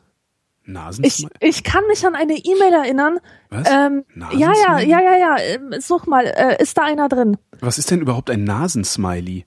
Ja, so ein scheiß Smiley halt mit so einer Knollennase. Doppelpunkt O, äh, Klammer zu. Nee, ich sehe keinen Nasensmiley. Ich kann mich auf jeden Fall an eine E-Mail erinnern, die kam von einem Pädophilen und der, der hat so über diese Pädophilie geschrieben, dass ich gedacht habe, nee, diese Frage lesen wir nicht vor. Ähm, aber lies mal weiter, vielleicht ähm, ist es ja. Ich bin selber pädophil, es war ein über Jahre schleichender Prozess, bis mir bewusst wurde, dass ich pädophil bin. Ich wurde als Kind nicht sexuell missbraucht, habe aber damals schon sexuelle Erfahrungen mit gleichaltrigen Kindern gemacht, sogenannte Doktorspiele. Ja, das haben wir alle gemacht. Ich bin ein Girl-Lover, das heißt, ich stehe auf präpubertäre Mädchen von drei bis acht Jahren. Die Angst vor dem Gesetz und sozialer Ausgrenzung, wir sind die meistgehasste Minderheit in meiner, äh, in meinen Augen, ähm, hemmen mich so enorm, dass ich mich garantiert niemals einem Kind sexuell nähern werde und schon gar nicht werde ich meine Gesundheit und Freiheit für eine kurzweilige Befriedigung aufs Spiel setzen. Es war zu Beginn meines Coming-Ins, so nennt man das anscheinend, sehr schwierig für mich und es hat einige Jahre gedauert, bis mir klar wurde, dass ich niemals Liebe und Sex erfahren werde. Doch inzwischen habe ich meinen Weg gefunden und kann sehr gut ohne den sozialen und sexuellen Druck leben. Tja, Krankheit oder sexuelle Orientierung, keine Ahnung. Also ich kann mir ehrlich gesagt nicht vorstellen, dass es eine, eine einfache sexuelle Orientierung sein kann. Ähm ich kann mir jetzt nicht vorstellen, dass es eine Orientierung sein kann. Ich glaube, dass ich kann mir nur vor, ich kann das nur als Krankheit ansehen. Also ich krieg's im Gehirn nicht gerade gezogen, das als was anderes als Krankheit anzusehen. Ja, es geht mir genauso und ich fühle mich auch irgendwie bedrängt von dieser Frage und ich möchte sie nicht und sie ist mir unangenehm. Ich möchte nicht darüber sprechen, weil ich irgendwie auch dahinter sowas Blödes vermute, der will jetzt, dass wir darüber diskutieren, um Tabu zu brechen und so. Mag ich nicht. Alles klar. Dann machen wir es nicht. Interessant finde ich das immerhin. Also ich finde das wirklich eine sehr interessante Störung und ich glaube, es ist eine Störung. Also ich bin fest davon überzeugt, dass das eine Störung ist und dass, so, dass, dass äh, jeder Pädophile in Behandlung gehört. Mhm. Ähm, weil du kannst natürlich, wenn du, wenn du so eine Störung hast, du kannst ja nie ausschließen, dass die nicht irgendwann mal stärker wird, als du selber bist. Ja, und er schreibt ja selbst, entschuldige, wenn ich da doch nochmal drauf rumreite, die Angst vor dem Gesetz und soziale Ausgrenzung hemmen mich so enorm. Ja? Das ist es, was ihn hemmt. Es ist nicht so, dass er nicht kleine Mädchen anpackt, also dass er das unterlässt, weil es falsch sein könnte, sondern weil er Angst vor dem Gesetz und soziale Ausgrenzung hat. Das finde ich ganz interessant. Mhm. Und ähm, alleine deswegen würde ich schon sagen, begib dich mal bitte in Behandlung. Weil es ist halt falsch, Kinder anzupacken und mit denen Sex haben zu wollen. Ja, ich bin also großer, ne? ich bin ganz, ganz großer Befürworter der Therapieangebote für ja, natürlich, natürlich. Betreuungsangebote. Natürlich. Also da sollte Problem, man seinem Problem nicht selbst ein äh, Schranken auferlegen richtig. und sich sagen, ich darf mich nicht outen. Also und was, was heißt er, was outen? Er, Nein, outen, bloß nicht outen, aber geht zum Arzt, genau. geht zu den Spezialisten. Was er ja auch sagt, und das ist halt auch tatsächlich ein Problem, ähm, man kann das ja gar nicht diskutieren. Ja, du, man kann ja gar nicht, da hat er recht, du kannst ja gar nicht sagen, so, ich habe ein Problem, ich bin pädophil. Ja, weil dann kommt sofort der nächste Schnuller-Nazi um die Ecke und fordert Todesstrafe für Kinderschänder. Ja. Das ist ein echtes Problem. Also ähm, und so abstoßend ich das finde, auf der einen Seite, so viel Mitleid habe ich auch mit den Leuten, die diese Störung haben. Jens schreibt, In meiner Jugend, zu Anfang der 80er, war ich ein Punk. Übrig geblieben ist davon bis heute der DIY-Gedanke, der Do-it-yourself-Gedanke, ein gesundes Misstrauen gegenüber Autoritäten, auch so ein Wort, äh, sowie eine Menge Anekdoten. Ich muss jetzt mal was sagen. Wenn ihr euch einbildet, ja, besonders schlau zu sein, indem ihr irgendwo hinschreibt oder irgendwohin sagt, misstraut Autoritäten, dann habt ihr vor allen Dingen nicht verstanden, dass Authority das englische Wort für Obrigkeit ist. Und wenn ihr euch schon in eure scheiß E-Mail-Signaturen so einen altklugen Spruch schreibt, schreibt ihn doch wenigstens auf Deutsch, damit ich nicht das Gefühl habe, es mit irgendeinem Schwätzer zu tun zu haben, der nicht begreift, was er schwätzt. So, das wollte ich nur mal loswerden. Das wollte ich schon lange loswerden, hat sich gerade so angeboten. Entschuldige Jens. Ähm, außerdem schreibt man Autorität nicht mit TH. Also Ich man soll. Hm? Ich glaube doch. Autorität? Nicht? Stimmt, du hast recht. Okay, mein Fehler. Weiter Authority. geht's. Authority Weiter geht's. schreibt man mit TH, aber Stimmt. ja, und das heißt halt nicht misstraue Autoritäten. Was sind denn Autoritäten überhaupt? Was soll das sein? Misstraut der Obrigkeit. Misstraut euren Vorgesetzten. Ich finde immer so misstraue Autoritäten. Egal, ich, ich, ich höre schon auf. Meine Frage: Wie war das bei euch? Wart ihr auch ein Teil einer Jugendbewegung und wenn ja, was wirkt davon bis heute nach? Und gibt es auch irgendwelche Anekdoten, die im Zusammenhang mit dieser Jugendbewegung stehen? Was wirkt davon bis heute nach? Also, dass, dass, dass, dass du irgendwie so ein Gothic warst und ich ein Popper, das haben wir ja hinreichend besprochen. Was ein Popper? Arschloch. Nein, nein, ich, äh, ich lache nicht dich, ich lache nicht dich aus, sondern ich bereite jetzt schon eine dritte Dr. Vrindheit ähm, Ah. Folge vor. Das heißt, ich guck wieder bei Fragen, was es an Dr. Sommer für Fragen gab in Ja. den Jahren 70er, 80er und so weiter.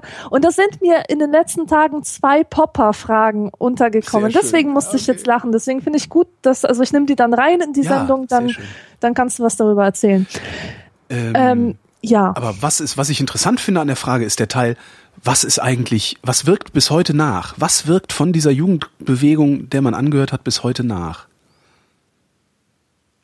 Also bei mir war es so, ähm, ich habe eigentlich sämtliche Jugendbewegungen mitgenommen, ohne je Teil von denen zu werden. Ich habe mich sozusagen nur in ihnen gesuhlt, kurz, Ja. so im Sinne von ähm, Mhm. Sich irgendwelche Kleidercodes aneignen Ja, und die Musik hören, natürlich. Aber ist das nicht das Teil Wichtigste? dieser, aber das ist doch Teil dieser Jugendbewegung dann schon Ja, zu ja, sein. ja. Das ist doch, Ja, aber ich denke, dazu braucht man dann auch eine entsprechende Clique und Leute, mit denen man rumhängt und so weiter und so fort. Und das war ähm, bei mir nicht so. Ich hatte eine viel bessere Situation. Ähm, und zwar, mein Leben hat begonnen, als ich meinen Gitarrenlehrer kennenlernte. Und ähm, übrigens, Jupp Hoppe heißt der Mann. Und äh, ich fänd's super toll, wenn ihn irgendjemand von den Hörern kennen würde und den vielleicht mal grüßen würde. Jupp Hoppe gibt Unterricht oder gab Unterricht in Grevenbruch am Wochenende und ähm, über die Woche in Köln-Mühlheim. Und das war der coolste Typ ever. Man hat den nicht wirklich dafür bezahlt, dass er einem Gitarrengriffe beibrachte, sondern das war mehr so ein Freund der Jugend. Und ähm, er hat allen Menschen Selbstvertrauen gegeben. Und der konnte so mit einem reden, dass man sich wertgeschätzt fühlte. Und er ähm, hatte auch diese Funktion, dass er die ganze Musikjugend, also alle musizierenden Jugendlichen der Stadt miteinander verband.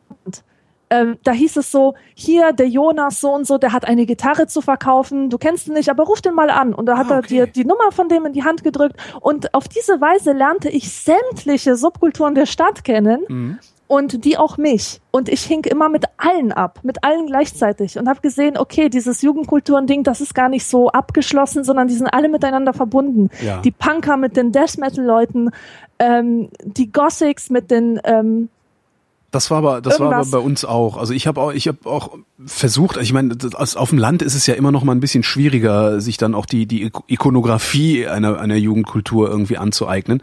Heute ist es sicherlich einfacher, weil heute kann ich alles im Internet bestellen, was ich brauche. Damals war das nicht so. Ne?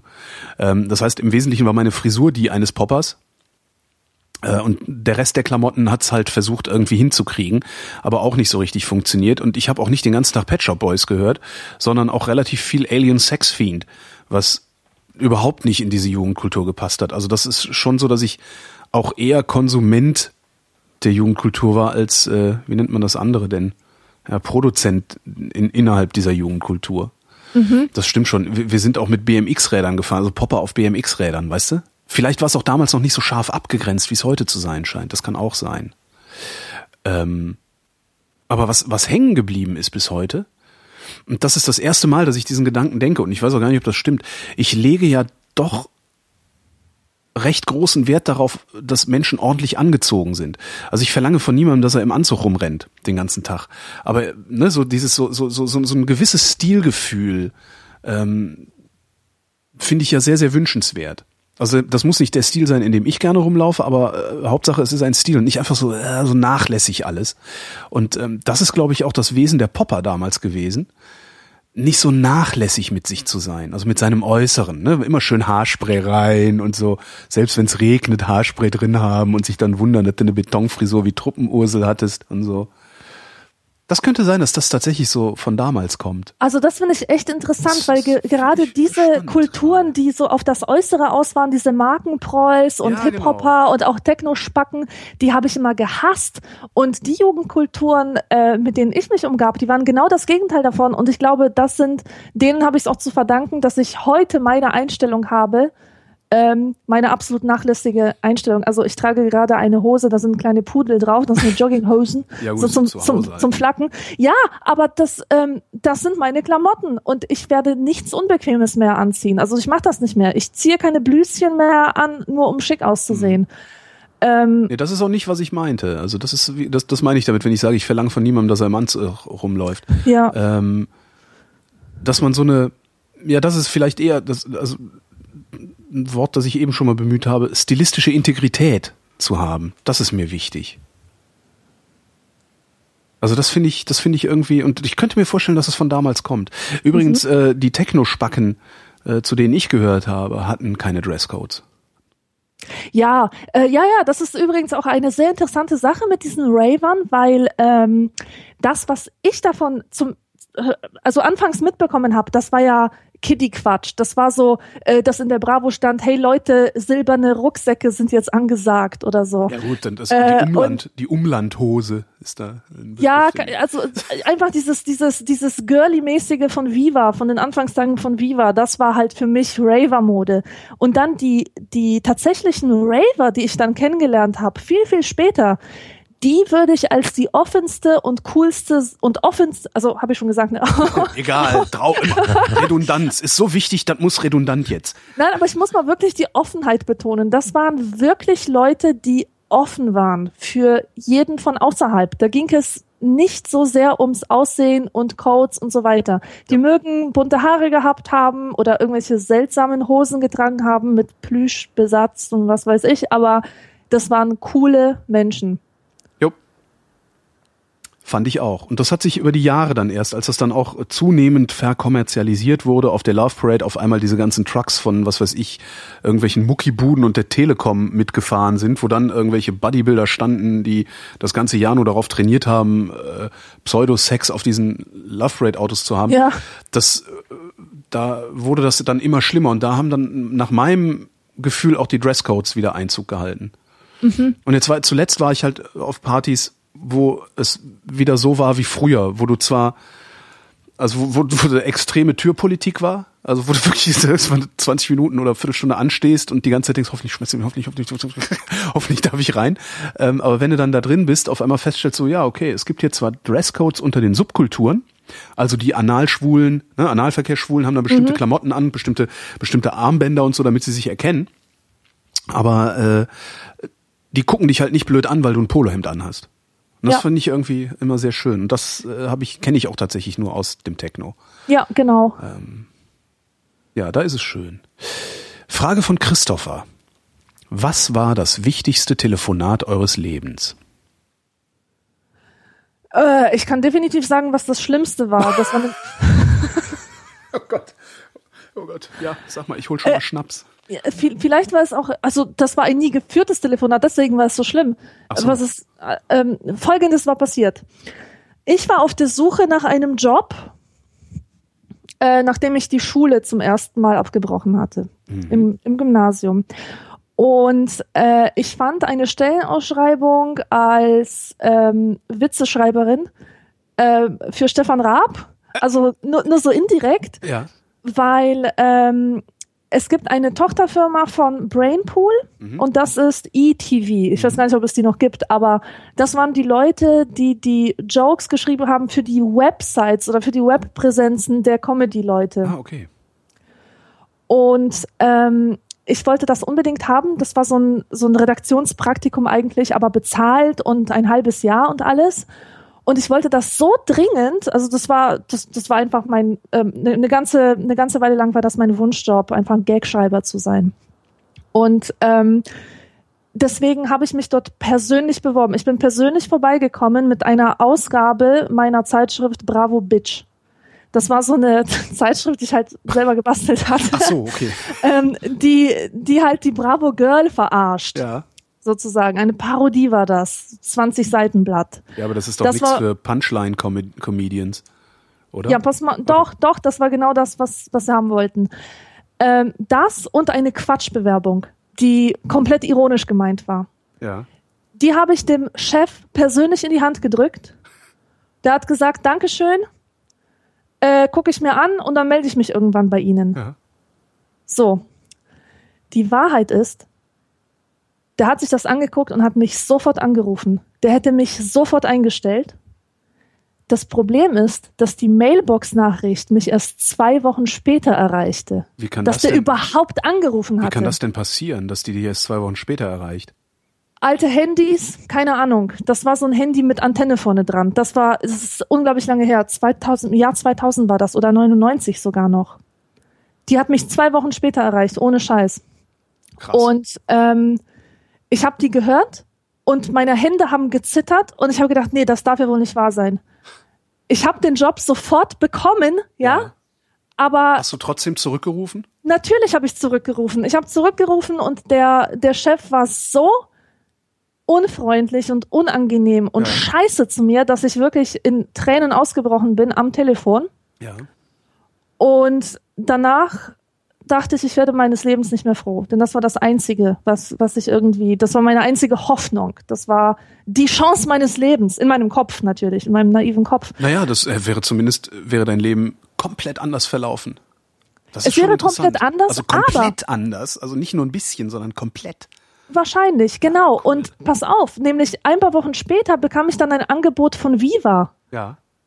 Und ähm, ja, Viva war so bla bla, ne? Aber nach Viva bin ich zur Specs gekommen und das wiederum hat mein Leben ganz positiv verändert, weil ich dadurch Menschen kennengelernt habe, die mich gerettet haben aus einer persönlichen Misere, weil mich das auf den Kurs äh, gebracht hat, mein Abitur nachzuholen und studieren zu gehen. Und im Grunde war das, hat sich das als der richtige Weg erwiesen. Und ich war danach einfach nur noch dankbar, dass diese Scheißtechnik mich verraten hatte an diesem Tag. Also das würde ich vielleicht wirklich als das wichtigste Telefonat beziehungsweise Nicht-Telefonat bezeichnen. Das ist, ich finde das so klasse, dass, dass man hinterher, hinterher, äh, ne, das ist so, was der Kölner nennt, es hätte noch immer Joti, Jange. Ja, genau. Hinterher war es dann doch vielleicht sogar richtiger, dass es gelaufen ist, wie es gelaufen ist. Genau. Im Polnischen gibt es da auch ein Sprichwort, nämlich es gibt nichts Schlechtes, was sich nicht in Gutes ähm, äh, verwandeln würde. Ich kenne Menschen, die würden das bestreiten. Ähm, ich glaube, Ja, dass, ich man muss das so weit einschränken. ja. Man muss das so weit einschränken, dass also solange du, solange du ein zufriedenes Leben lebst, war alles, was in der Vergangenheit passiert ist, genau richtig so. Ne? Ja. Mein Ja, äh, wichtigstes genau. Telefonat. Mein wichtigstes Telefonat war wahrscheinlich ein Anruf, den ich gemacht habe. Ähm, und zwar beim damaligen Chef von Radio Fritz, das damals noch zum Ostdeutschen Rundfunk Brandenburg gehört hat. Ich hatte mich damals halt überall beworben. Hatte so eine sehr, also wir haben gestern, wir haben gestern, äh, also äh, die Liebste hilft mir gerade dabei, mein Leben zu ordnen. Ähm, ich habe ja schon mal gesagt, dass ich reichlich den Überblick verloren habe und auch meine Wohnung habe Messi-artig voll müllen lassen und sowas. Äh, und wir sind gerade so am Ausmisten. Und ich habe gestern tatsächlich meinen ersten Aircheck gefunden. Und also das, das Band, damals eine Kassette noch, das Band, mit dem ich mich bei Fritz beworben habe, unter anderem. Aha. Und wir haben da reingehört und das war eine solche Katastrophe. Echt? Das ist unglaublich. Das hat schon damit angefangen. Ähm, das war bei Radio Energy, Radio Energy Sachsen war das damals. Das war mal ein Sender, wo so Leute wie mich moderieren konnten. Das geht heute nicht mehr. Das ist heute auch so ein Aha. glattgelutschter Plastiksender. Die hatten eine Mikrofoneinstellung, bei der der Gain, also die Empfindlichkeit der Mikrofone, so weit unten war, dass du eigentlich die ganze Zeit brüllen musstest. Also dass du, dass du immer, äh, ich könnte das mal simulieren. Warte mal, ich simuliere, wo ist denn hier? Ich ziehe mal meinen Gain runter von 54 auf was denn? Sowas hier? So, und jetzt muss ich die ganze Zeit ziemlich laut sprechen, um noch dasselbe Signal, also denselben Signaldruck zu erreichen, den du hast. Und so haben wir da die ganze Zeit moderieren müssen, weil du sonst überhaupt nicht gegen die Musikbetten angekommen bist. So, ich regel mal wieder hoch. So, da bin ich wieder. Ähm, und äh, das, das macht ja auch was. Also wenn du die ganze Zeit so sprichst, macht das natürlich was mit deiner Ansprechhaltung. Ja? Weil du bist dann die ganze Zeit so druckvoll und die ganze Zeit ganz vorne an der Rampe. Ja? Und ich wusste damals auch natürlich nicht, was ich mache. Also wirklich nicht. Ich habe überhaupt keine Ahnung gehabt, was ich da tue. Keiner hat mir gesagt, was ich falsch mache und wie ich es besser machen könnte und so. Ja, und daraus habe ich dann irgendwie so ein 10-Minuten-Band geschnitten. Das war sowas von schlecht. Total Aha. miese Witze erzählt. Also richtig miese Witze. Damals kam gerade Viagra auf den Markt und ich habe die ganze Zeit Viagra-Scherze mit Geräuschen gemacht. Äh, boing, Geräusche. Das also ganz schlimm. Ganz, ganz furchtbar. So, ja, das, das Band hatte ich halt verschickt und jede Menge Absagen gekriegt natürlich. Ähm, und ähm, bei Fritz hatte ich, hatte ich, äh, äh, ich hatte, ich kannte einen, der da moderiert hat und dem habe ich gesagt, hier kannst du mir da nicht eine Tür aufmachen. Der sagte, ja, schreib meinen Namen in deine Bewerbung. Ähm, das habe ich gemacht, dadurch bin ich dann wahrscheinlich zum Forschungsgespräch gekommen irgendwann. Also war halt beim Forschungsgespräch, habe mit denen geredet, bla bla bla bla. Äh, und dann ewig nichts von denen gehört. Obwohl die, glaube ich, gesagt haben, wir rufen nächste Woche an. So, dann haben sie aber nächste Woche nicht angerufen. Dann habe ich da angerufen. Und ich bin bei sowas, ich habe den Job nicht nötig gehabt. Ich hätte den sehr, sehr gerne gehabt, aber ich hätte den nicht gebraucht. Ich hatte gute Angebote aus der Filmwirtschaft. Ne? Also ich hätte von heute auf morgen, wenn das nichts geworden wäre, hätte ich gesagt, okay, dann gehe ich wieder zum Film und mach da weiter. Ähm, entsprechend aggressiv habe ich da angerufen. Ähm, gesagt, ja hier, Holger Klein hätte mich beworben, sie wollten mich anrufen, äh, hat sich aber keiner gemeldet, was soll denn das? Und dann die Sekretärin, ja, ich stell, stell dich mal durch zum Chef. Noch so Chef, so, ja, sie hatten gesagt, äh, das, äh, wie lange soll ich denn hier eigentlich noch warten? So nach dem Motto habe ich gesagt. Und dann sagte ach ja, äh, hatte ich völlig vergessen. Ähm, äh, überlegen Sie sich doch mal, ob Sie vielleicht Lust haben, alle 14 Tage hier nachmittags von 16 bis 19 Uhr zu moderieren. Wow. Das war so das. Und ich so, ähm, ja, da muss ich nicht überlegen, äh, das machen wir. Und er so, Ja. nee, überlegen Sie sich mal, dann rufen Sie mich morgen nochmal an. Okay. ja, und das hat, das hat mein Leben in eine völlig neue Richtung äh, gedreht. Weil ohne das würden wir jetzt nicht so hier sitzen und tun, was wir tun. Ich würde meinen Lebensunterhalt auf andere Weise verdienen. Äh, ich würde vielleicht noch nicht mal mehr in Berlin, wo, wer weiß der Geier. Aber ja, alles, was ich bin, ist diesem, ist aus diesem Telefonat geworden letztlich. Ja. Das ist schon wirklich sehr faszinierend. Das, und das ist das wahrscheinlich wichtigste Telefonat meines Lebens. Oder? Ja, doch. Also es gab Mhm. Noch zwei, Geschichte. es gab noch zwei, die dazu geführt haben, dass ich nach Berlin gezogen bin, aber ja, das waren halt nur schöne Zufälle. Ja. Nee, eigentlich war es nur eins. Das war ein, ein Telefonat und eine Mail. Auch eine tolle Geschichte. Da habe ich wirklich, ich habe mir den Kopf gesetzt, nach Berlin zu ziehen. Habe meinen Job gekündigt, den Auflösungsvertrag äh, von 1997 oder 96 datiert, für 97 gültig, glaube ich, war der. Ähm, haben wir gestern auch beim Ausmisten gefunden. ähm, habe meinen Job gekündigt, habe meine Wohnung gekündigt. Ähm, hatte nichts. Ne? Ich wusste nur, okay, ich ziehe nach Berlin, pff, ist ja egal. So war mir damals egal. Wenn man jung ist, ist einem sowas halt egal. Ähm, und äh, fahre, also genau, hatte dann ein Vorstellungsgespräch bei einer Berliner Filmproduktion, äh, wo die Chefin in Köln war zufälligerweise, die hatte ich getroffen, gequatscht. Ähm, fahre mit meinem Auto nach Hause.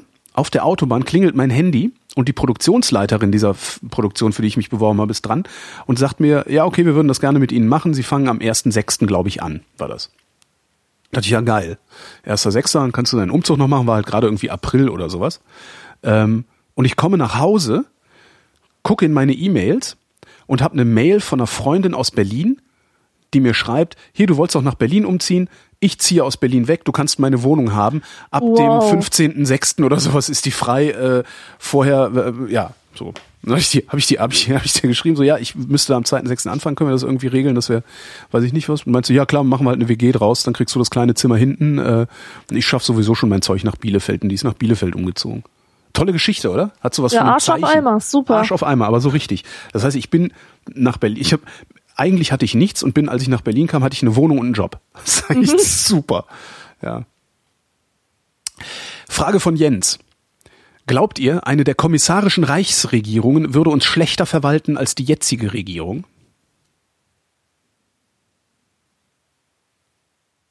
Hallo? eins, eins. Du weißt nicht, was eine kommissarische Reichsregierung ist. Natürlich nicht. Echt nicht? Nein, woher soll ich sowas wissen? Das ist, weil das ist eine der absurdesten Verschwörungsspinnereien, die es überhaupt nur gibt. ja, ich interessiere mich nicht für sowas. Das ist das, woran Xavier Naidoo glaubt. Ja? wow, echt? Ja, Xavier Naidoo glaubt und viele andere Deppen auch, dass ähm, die Bundesrepublik Deutschland, also dass das Grundgesetz für die Bundesrepublik Deutschland nicht gültig sei, Okay. aus diversen Gründen, das leiten die unter anderem aus dem Grundgesetz ab, äh, sondern dass immer noch die alte Reichsverfassung von 1800 oder 1913 oder weiß der Geier was gilt äh, und darum die Bundesregierung äh, illegitim ist, äh, die Bundesrepublik illegitim ist, i- sämtliche Rechtsprechung illegitim sei, also eigentlich das alles äh, äh, nicht nicht rechtens und nicht richtig. Äh, außerdem sei die Bundesrepublik einfach nur eine GmbH, äh, die in den Grenzen des Deutschen Reiches existiert. Darum nennen die das öfters auch mal Bundesrepublik GmbH in Deutsch, nee, die Bundesrepublik in Deutschland, so nennen die das. Und ähm, es sind halt Spinner, die äh, wesentliche Prinzipien des Völkerrechts nicht verstanden haben und sowas wie ständige Rechtsprechung und sowas nicht verstanden haben und dass Verträge dazu führen, dass man, ne, also auch Verträge zwischen Staaten dazu führen, dass äh, Territorien zu Staaten werden und sowas. Ähm, und was diese machen, das sind halt alles die totalen Spinner. Was die machen ist, die gründen dann kommissarische Reichsregierungen ja, und halten sich selbst durch, weiß ich nicht, Akklamation oder wie die das dann sich überhelfen, halten sich halt selbst für die Statthalter einer äh, in Zukunft eingesetzten Reichsregierung, wenn dieses illegitime Konstrukt Bundesrepublik Deutschland dann endlich in sich zusammengebrochen ist. So. Und davon gibt's mehrere von diesen kommissarischen Reichsregierungen. Das heißt, ähm, es gibt überall so Grüppchen von Verschwörungsspinnern, die sich für die Statthalter der eigentlichen Regierung halten. Ähm, das ist sehr, sehr lustig. Da äh, gibt's äh, gibt's sehr, sehr viel im Internet zu lesen und zu hören darüber. Die sind, viele glauben auch an Chemtrails, weißt du, so die Kondensstreifen von Flugzeugen sind keine Ja, ja. Kondensstreifen, sondern ne? ähm, ja, und die gibt's. Und äh, ja, du kennst das nicht. Ich glaube, dass die uns wesentlich schlechter verwalten würden als die jetzige Regierung. Ja, weil das nämlich äh, Idioten sind, und zwar im ursprünglichen Sinne des Wortes. Also politisch, also mit denen kann man keinen Staat machen. Die sind halt doof und glauben, dass äh, eine Verfassung eins zu eins zu lesen wäre. Und sowas. Und das kannst du halt nicht bringen. Ein Staat ist ein bisschen mehr als eine Verfassung sich anzugucken. Und vor allen Dingen, was die halt auch machen, die, die verhängen auch mal Todesurteile und so. Also je nachdem, was, welcher, welcher Spaten das jetzt hört, was ich hier gerade sage, wird er vielleicht ein Todesurteil gegen mich verhängen. Vollstreckbar dann, wenn seine Reichsregierung äh, hier endlich an der Macht ist. Also da werden auch ständig Leute an die Wand gestellt. Irgendwie einer hat mal, ich glaube, der Stadt Stuttgart den Krieg erklärt oder sowas ähnliches. Wow. Dann irgendwie da was hingeschickt, äh, dass sie, dass sie jetzt 48 Stunden Zeit haben, die Stadt zu räumen, äh, bevor die Kampfhandlungen anfangen oder sowas. Das ist sehr, sehr lustig. Du musst dich mehr mit Verschwörungstheoretikern beschäftigen. Also einfach zum Spaß. Ja. Ich glaube, du hättest da deine helle Freude dran, weil das halt auch, das sind halt Denkmodelle. ja? Das ist halt auch, weil du, findest ja, du findest ja auch Religion interessant als Denkmodell. Zumindest habe ich das eben so verstanden. jeden Fall, Und ja. letztlich ist eine Verschwörungstheorie nichts anderes als eine Religion. Ja, na klar. Das ist äh, oder, ja, oder aber ich, andersrum. ich letztlich lasse die Religion Themen auf mich zukommen. Weißt du, irgendwann wird's mich treffen. Dann werde ich, Dann hast du den Salat. dann habe ich den Salat, genau. Also es gibt so viele Themen, die mich interessieren und wenn ich wenn ich überall da jetzt reingehen müsste, das würde nicht gehen. Also ich lasse Ja. mich wirklich treffen. Werf mir eine Kugel an den Kopf, die eine tolle Verschwörungstheorie intus hat. Vielleicht wird sie mich Okay, kriegen. Einstein-Leugner. Einstein-Leugner ohne Scheiß? Ja. Ich sage, die, die Relativitätstheorie ist falsch, unter anderem deshalb, weil Einstein Jude war und nur deutsche Physik gültig sei. Ähm, Und das schreiben sie ins Internet. Was ja äh, immer wieder, also was, was also eigentlich ein Beweis der Relativ Relativitätstheorie ist, das Internet. Also ne, äh, gut. Aber kannst du dir mal angucken. Einstein-Leugner sind super. Ähm, noch eine Frage von Jens. Habt ihr eigentlich noch fahrende Messerschleifer bei euch? Nee. Nee, wir wohnen in Städten, da hat man sowas nicht. Auf dem Also Land? nicht mal in Bayern.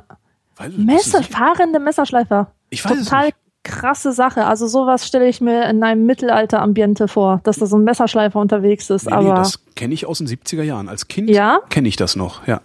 Da gab es bei uns auf dem, auf dem Dorf, also ich weiß gar nicht, wie viele Einwohner das hatte, wo wir, wo wir gewohnt haben damals, da gab es einen Messerschleifer, der Forum, ja. Also würde mich nicht wundern, wenn es das in, in ländlichen Räumen immer noch gibt. Mhm. Aber ich hab sowas nicht, nee. Ist das Internet daran schuld? Nein. Das ist nicht an allem schuld. Patrick schreibt, vielleicht, nee, vermutlich beantwortet ihr meine Frage im Dezember und der 31C3, also der 31. Chaos Communication Kongress steht vor der Tür. Nein, der steht hinter der Tür. Heute am 28. Juli 2014 werden wir noch alle überwacht. Im BND wurden gerade Spione enttarnt und Snowden darf immer noch nicht aussagen. Hat sich daran was geändert oder wird die Demokratie noch immer mit Füßen getreten? Weder noch. Ich finde das ganz interessant, ähm, dass manche Menschen sofort in so Kategorien denken. Weißt du? Hat sich da was Entweder die Frage oder. Ist, genau, die Mhm. Frage ist ja eigentlich, hat sich da was dran geändert? Ähm, nein, hat sich nicht. Es hat sich nichts daran geändert. Ganz im Gegenteil, wir werden halt immer noch überwacht. Wir werden vermutlich stärker überwacht, weil natürlich die Überwachungstechnologie sich immer weiterentwickelt und so. Ähm, das heißt aber nicht notwendigerweise, dass die Demokratie mit Füßen getreten wird. Das ist eigentlich das Interessante daran. Aber anscheinend ist in, in, in, Patricks Kopf gibt es nur diese, die, diese, es ist nur diese beiden Möglichkeiten. Entweder das ändert sich oder die Demokratie wird mit Füßen getreten. Das finde ich irgendwie ein bisschen faszinierend immer wieder. Weil ich versuche halt immer genauso nicht zu denken. Also äh, noch eine Option offen zu halten immer. Also immer zu sagen, äh, wie jetzt hatte ich jetzt letztens, als ist doch jetzt der Dachstuhl abgebrannt von diesem äh, von dieser designierten Flüchtlingsunterkunft in irgendeinem so Kaff. Und dann auch sofort flog durch meine Twitter-Timeline wieder, das waren die Nazis. Es ist natürlich plausibel, dass die Nazis ein Flüchtlingsheim anzünden. Ja? Aber dass das Ding gebrannt hat, heißt noch lange nicht, dass es die kein Nazis Beweis, waren. ja, das, ja. ist, das kann auch genauso so ein scheiß Kurzschluss wieder gewesen sein oder sowas. Ja. Es ist natürlich, ich weiß noch nicht mal, ob es unwahrscheinlicher ist, dass es ein Kurzschluss war. Also ich würde da noch nicht über Wahrscheinlichkeiten reden wollen. Die Nazis profitieren halt davon, aber das heißt halt nicht, dass sie es waren. Und das ist ja auch das Wesen einer, Verschwör einer, einer jeden Verschwörungstheorie, ähm, dass du das Pferd von der Seite aufzäumst, wo du fragst, wer profitiert davon, dass die Verhältnisse sind, wie sie sind, und diesem jemand dann unterstellst, er hätte diese Verhältnisse auch herbeigeführt. Aber das muss halt nicht notwendigerweise so sein. Ja. Ich wüsste jetzt gerne äh, gerade, ob es die Nazis waren oder nicht. Äh, kann ich ja nachher mal in Nachrichten gucken. Ja, es hat sich nichts geändert. Wir leben immer noch im Überwachungsstaat. Aljoscha. Lange niemanden kennengelernt, der Aljoscha heißt. Aljoscha ist toll. Aljoscha ist übrigens der, ähm, der russische Kurzname von Alexander. Wie kurz, aber das ist doch auch nicht kurz. Aljoscha ist doch nicht, zumindest spricht Ja, sich das also nicht kürzer. A- Alexander ist der, die Grundform, dann gibt es Aljoscha als Verkleinerungsform oder als Verniedlichungsform und Ah, okay. davon die noch kleinere Form ist Sascha. Ah, ah ja. Auf je- Wusste ich auch nicht. Weißt du Bescheid? Wie haltet ihr es mit Urlaubsgrüßen an Freunde und Familie? Altmodische Postkarte, ein paar Bilder per Mail oder sogar ein FaceTime-Skype-Anruf? Geht eine Massenmail raus oder wird nur der engste Familienkreis mit einer Nachricht bedacht? Oder geht andere Leute euer Urlaub gar nichts an? Also ich persönlich liebe es, Postkarten zu schreiben Ja, im Urlaub. auch. Hm? Das, das geht aber nicht ohne, das gehört total dazu. Mir scheißegal. Ich ignoriere die Tatsache, dass es das Internet gibt, komplett und schreibe einfach tapfer meine Postkarten. Ach so, nee, das mache ich nicht. Also ich, ich, ich schreibe Postkarten. Ich finde Postkarten ja sowieso total geil. Also Ansichtskarten. Ne? Hast du meine eigentlich bekommen aus Fuerte? Habe ich eine Postkarte aus Fuerte bekommen? Ich glaube, ich habe irgendwo. Also ich Mit einem Nom Nom Nom Hörnchen vorne drauf, habe ich extra für dich ausgesucht. nee, wann war denn das? Wie bitte? Wann war ich denn da? Im Februar, Anfang Februar. Nee, also ich habe was von den Kanaren gekriegt, aber ich glaube nicht aus Fuerteventura. Ja, war aber von da. Vielleicht kommt noch was. Das dauert ja gerne auch mal. Also das ist ja, das wird mich ja, also, dann wärst Also du der einzige Mensch, der sich Echt? da noch nicht rückgemeldet hat. Vielleicht habe ich sie übersehen. Nee, eigentlich nicht. Eigentlich freue ich mich über jede Postkarte und vertwitter die auch, wenn sie kommen. Echt? Ja. Ja, das finde ich jetzt traurig. Ja. Nein, Vielleicht habe ich an die falsche. Ah, Du wohnst doch immer noch da, wo du wohnst. Da, wo du äh, in der Küche gesessen und Kuchen gegessen Ja, hast. na, an diese Adresse habe ich sie geschickt. Ja, komisch. Aber gut, vielleicht kommt's ja noch. Ähm, ja, nee, ich finde Ansichtskarten total klasse. Also äh, finde ich total super. Ansichtskarten von allen möglichen Orten der Welt finde ich toll. Schickt mehr Ansichtskarten, vor allem Ja. mir ähm, und Alexandra. Aber was ich halt auch mache, also ich schreibe meine Postkarten, da steht auch meistens gar nicht viel drauf. Also nicht so, hm, das Wetter ist schön, das Essen ist gut, das Hotel ist mittel, sondern meistens steht da nur Huhu oder irgendwie sowas. Ähm, und was ich aber trotzdem mache, ist, dass ich äh, ständig fotografiere und diese Fotos dann an meine Lieben schicke. Mhm. Aber auch tatsächlich nur an meine Lieben, weil Ja. die anderen geht's nichts an, wo ich bin und was ich mache. Ja. Aber Postkarten, toll. Ja, ich hoffe, dass das nie ausstirbt. Ich auch. Erik fragt, Dusche oder Badewanne? Boah, Dusche. Auf jeden Fall Dusche. Was Das, denn? kam, das kam so schnell, als wäre Badewanne das Böse. Das Letzte. Nein, der, die furchtbare Wahrheit ist, der ich mich jetzt stelle, das ist jetzt meine öffentliche Beichte. Ich bade jeden zweiten Tag. Oh. In der Badewanne, weil ich nämlich Probleme habe mit Muskeln und Gelenken und so. Ich mache sehr viel Sport, Ja. beziehungsweise für, für meine Verhältnisse. Ähm, oder für die Verhältnisse meines bisherigen Lebens. Und deswegen habe ich oft mit, mit Muskelkater und Muskelverspannungen zu tun, deswegen bade ich. Aber Baden an sich, das war ja früher, diente das ja der Reinigung, der Ja. Körperreinigung. Und äh, mit dem Kapitalismus ist es immer mehr zu einer Lifestyle-Sache geworden, die nichts mehr mit Reinigung zu tun hat. Nach einem Bad, was ich mit einem Badezusatz ähm, äh, mir anrühre, Hast du da einen speziellen? klebe ich und stinke wie eine französische Puffmutter und Lavendel. muss das abduschen. Ich muss das nachher abduschen. Das dient nicht mehr der Reinigung. Welchen Badezusatz benutzt du? Also, ich, ich muss mal hiermit sagen, ja, Ich nehme immer den vom Rossmann, diesen Entspannungsbad. Ja, ja, ich auch, ich auch, genau. Also einfach nur diese Billigdinger, die man halt äh, in solchen Tütchen kaufen kann beim Rossmann oder in einem anderen Drogeriemarkt. Was ich absolut befremdlich finde, ist Lush. Diese Lush-Badekugeln und so ein Kram. Ach so, Lush, äh, Ähm, LUSH, dieses Seifengeschäft. Ja, genau. Ich, ich kann das gar nicht fassen. Was sind das für Leute, die das ertragen? Das sind so Geruchslegastheniker oder sowas müssen das sein, die davon keine Kopfschmerzen kriegen. Also ich, wirklich, mir dreht sich der Magen um, wenn ich nur an diesem Laden vorbeigehe. Das stinkt so dermaßen penetrant. Freundin von mir hat da mal gearbeitet. Die sagte, das ist zwei, drei Tage, dann ist das weg, dann riechst du das nicht mehr. das kann ich mir auch nicht vorstellen. Aber Furchtbar. Also das, das finde ich richtig, richtig übel. Ähm, ja, ich mag Dusche, weil es einfach schnell geht und erfrischend ist. ja, ja. Und, und ich habe ja immer gelacht über die Leute, die, die in der Badewanne gelesen haben. ich kann das, das kann ich aber auch nicht, weil mir. Weil, ich was soll alles, denn das? Nein, mir wird Warum- immer alles nass dabei.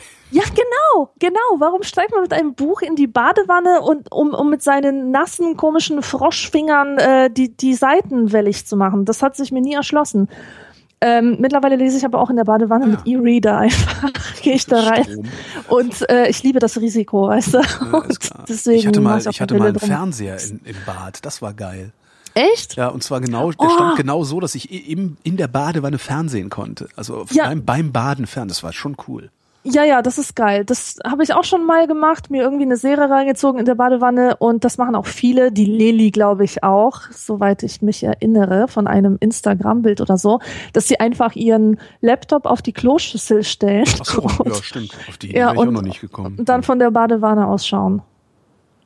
Nee, aber sonst, äh, ich dusche halt immer.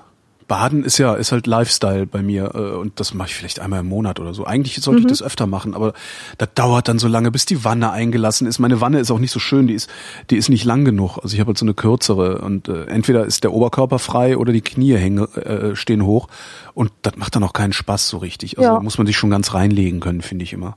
Ja. Und so ein Ding habe ich leider nicht. Na, äh, falscher, falscher Knopf, falsche Taste. Jetzt. Frage von, nee, Moment. Da. Frage von Tim. Wie hört ihr zu Hause Musik beziehungsweise Podcasts? Kopfhörer, On-Ear, In-Ear, Noise Cancelling, Lautsprecher? Schöne Grüße vom 30. Juli. Okay. Ähm, Podcasts höre ich meistens so nebenher. Ähm, ohne Kopfhörer, einfach übers iPhone, Ja, über den, den iPhone-Lautsprecher. reicht ja auch meistens, ne? Ja, genau. Und Musik höre ich am allerliebsten über in ihr Kopfhörer. Und neulich ist mir was total Doofes passiert. Ähm, da war ich auf dem Weg zum Friseur. Ich hatte natürlich Kopfhörer drin. Und als ich beim Friseur ankam, habe ich die Kopfhörer halt rausgenommen, klar, ne? Und ähm, nach, nach dem Friseurbesuch war ich dann noch ähm, mit Leuten was essen und ich pack mir so ans Ohr und merke, da ist irgendwas in meinem Ohr drinne. Was ist denn das? Das Gumminupsi, oder? Ja, das war dieses Gumminupsi. Das war die ganze Zeit in meinem Ohr und die Friseuse hat nichts gesagt. Und ich frage mich die ganze Zeit, was muss die gedacht haben, dass das irgendein neumodisches Hörgerät ist? Oder was hat die denn gedacht? Ja, die muss das ja irgendwie Hörgerät gesagt haben. Ja, krass. Gibt's ja wirklich in der Größe, oder? Also es gibt ja so sehr, sehr kleine Kl- Hörgeräte. Vielleicht hat die, ja. Oder sie hat es nicht gesehen, weil sie die ganze Zeit nur auf die Haare geachtet hat. Nein, ich bin mir sicher, dass Okay. sie das gesehen hat, solange ich da drin saß. Ähm, ich ich finde es einfach, ähm, das ist aber auch so der Beweis dafür, wie geil diese In-Ear-Kopfhörer sind. Man spürt die einfach nicht. Ich, das, das hättest du ja irgendwie merken, merken können, dass da irgendwas im Ohr ist. Ich ähm, spüre die leider immer. echt? Ja. Ich habe, das ist, und das ist halt ätzend. Also ich, ich Vielleicht mag die eigentlich die- total gerne. Also ich habe schon Vielleicht nimmst du die falsche Größen. Die gibt es ja auch in verschiedenen Äh, Größen. Ich habe schon verschiedene Größen ausprobiert, auch verschiedene Formen. Es ist immer so, dass ich, es ist immer ein Fremdkörper im Ohr. Also es ist immer so, dass ich die Dinger wahrnehme, während sie im Ohr sind. Ähm, und eigentlich würde ich, eigentlich benutze ich lieber On-Ear-Kopfhörer, ähm, also die großen. Aber ich bin Brillenträger und das wird auf Dauer auch anstrengend, weil der Kopfhörer dein Brillengestell immer so ein bisschen gegen den Kopf drückt und das ist, ist ja komfortabel ist das alles nicht. Komfortabel wäre halt ohne Brille On-Ear-Kopfhörer zu benutzen. Ähm, ja, aber mache ich halt selten, weil ich meistens eine Brille anhabe.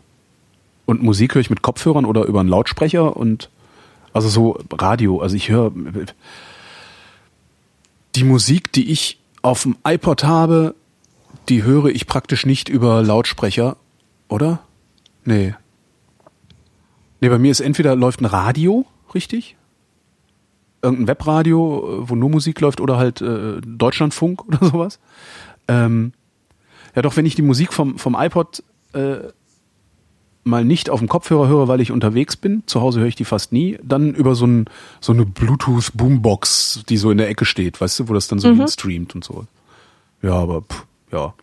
Und Podcasts meistens auch aus dem iPhone-Lautsprecher. Das reicht für Sprache. Sebastian hat zwei Fragen von uns. Holgi erzählt ja ab und an, schreibt er, die drei Kriterien, um in seiner Kommentarspalte akzeptiert zu werden, sind das Thema voranbringen, einen guten Witz erzählen oder ihm huldigen. Ja, das ist, das sind tatsächlich meine Kommentarregeln. Ähm, beim dritten Punkt ging mir eine Frage durch den Kopf. Ab wann wird euch der Zuspruch zu viel? Wie weit kann Schleimerei gehen, bis es euch unangenehm wird? Hattet ihr vielleicht schon mal den Moment, wo ihr dachtet, komm, es reicht auch mal? Die zweite Frage könnt ihr gerne später beantworten. Ab wann ist Zuspruch zu viel? Ach, ich finde Zuspruch sehr schnell zu viel, muss ich sagen. Ich kann ja überhaupt nicht mit Komplimenten umgehen.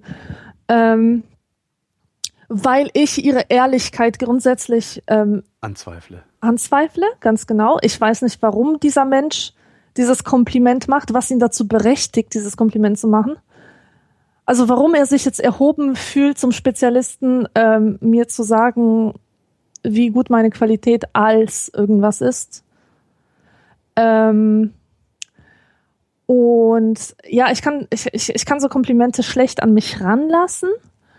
Was ich hingegen total gut finde, ist, wenn mir jemand einfach sagt, hier, ne, du hast auch in der Sendung dies und das gesagt, das hat mir gut gefallen oder das hat mir viel gegeben, das hat mich zum Lachen gebracht, das hat mich zum Nachdenken gebracht, das hat meine Mutter äh, über den Tag gerettet, was auch immer. Ja. Wirklich konkret, sagt mir, was es euch gebracht hat, wie ich es besser machen kann oder ähm, wo ihr eure, wo ihr meinen Wert für euer Leben seht, ja, so, so in diese Richtung. Ja, aber manchmal und ist nicht, das doch- ach, du bist toll, ach, wie wunderbar, ach, Aber manchmal also ist nee, das, das, doch kann ich sehr, nicht ernst nehmen. Manchmal ist das doch aber auch sehr diffus, das Gefühl, dass man, wo man einfach sagt, also, dass man so, ich, ich finde super, was du machst und wie du es machst, weil es mein Leben stets und ständig bereichert. Das ist ja, Ja, super, das ist toll. aber nicht konkret, sondern das ist ja eine sehr abstrakte Sache. Also, weil, weil du weißt ja nicht, was es ist, was genau dazu, zu dieser ja, Bereicherung führt. ja gut, also das ist zu wünschen, dass die Leute konkreter sind. Klar, es ist abstrakt, aber es ist auf eine andere Weise abstrakt, als wenn mir jemand schreibt, oh, ich bin voll der Fan von dir. Ja. dieses, dieses angehimmelt werden. Man fragt sich nur, okay, welche Verantwortlichkeiten erwachsen jetzt daraus für mich? Ja, Wie muss ich mich dazu verhalten? Muss ich das, äh, muss ich diese Schleimerei jetzt weitergeben? Muss ich jetzt krampfhaft nach einem Gegenkompliment suchen? Das, das sind solche un, ganz unangenehmen ähm, Nebeneffekte Ja. von.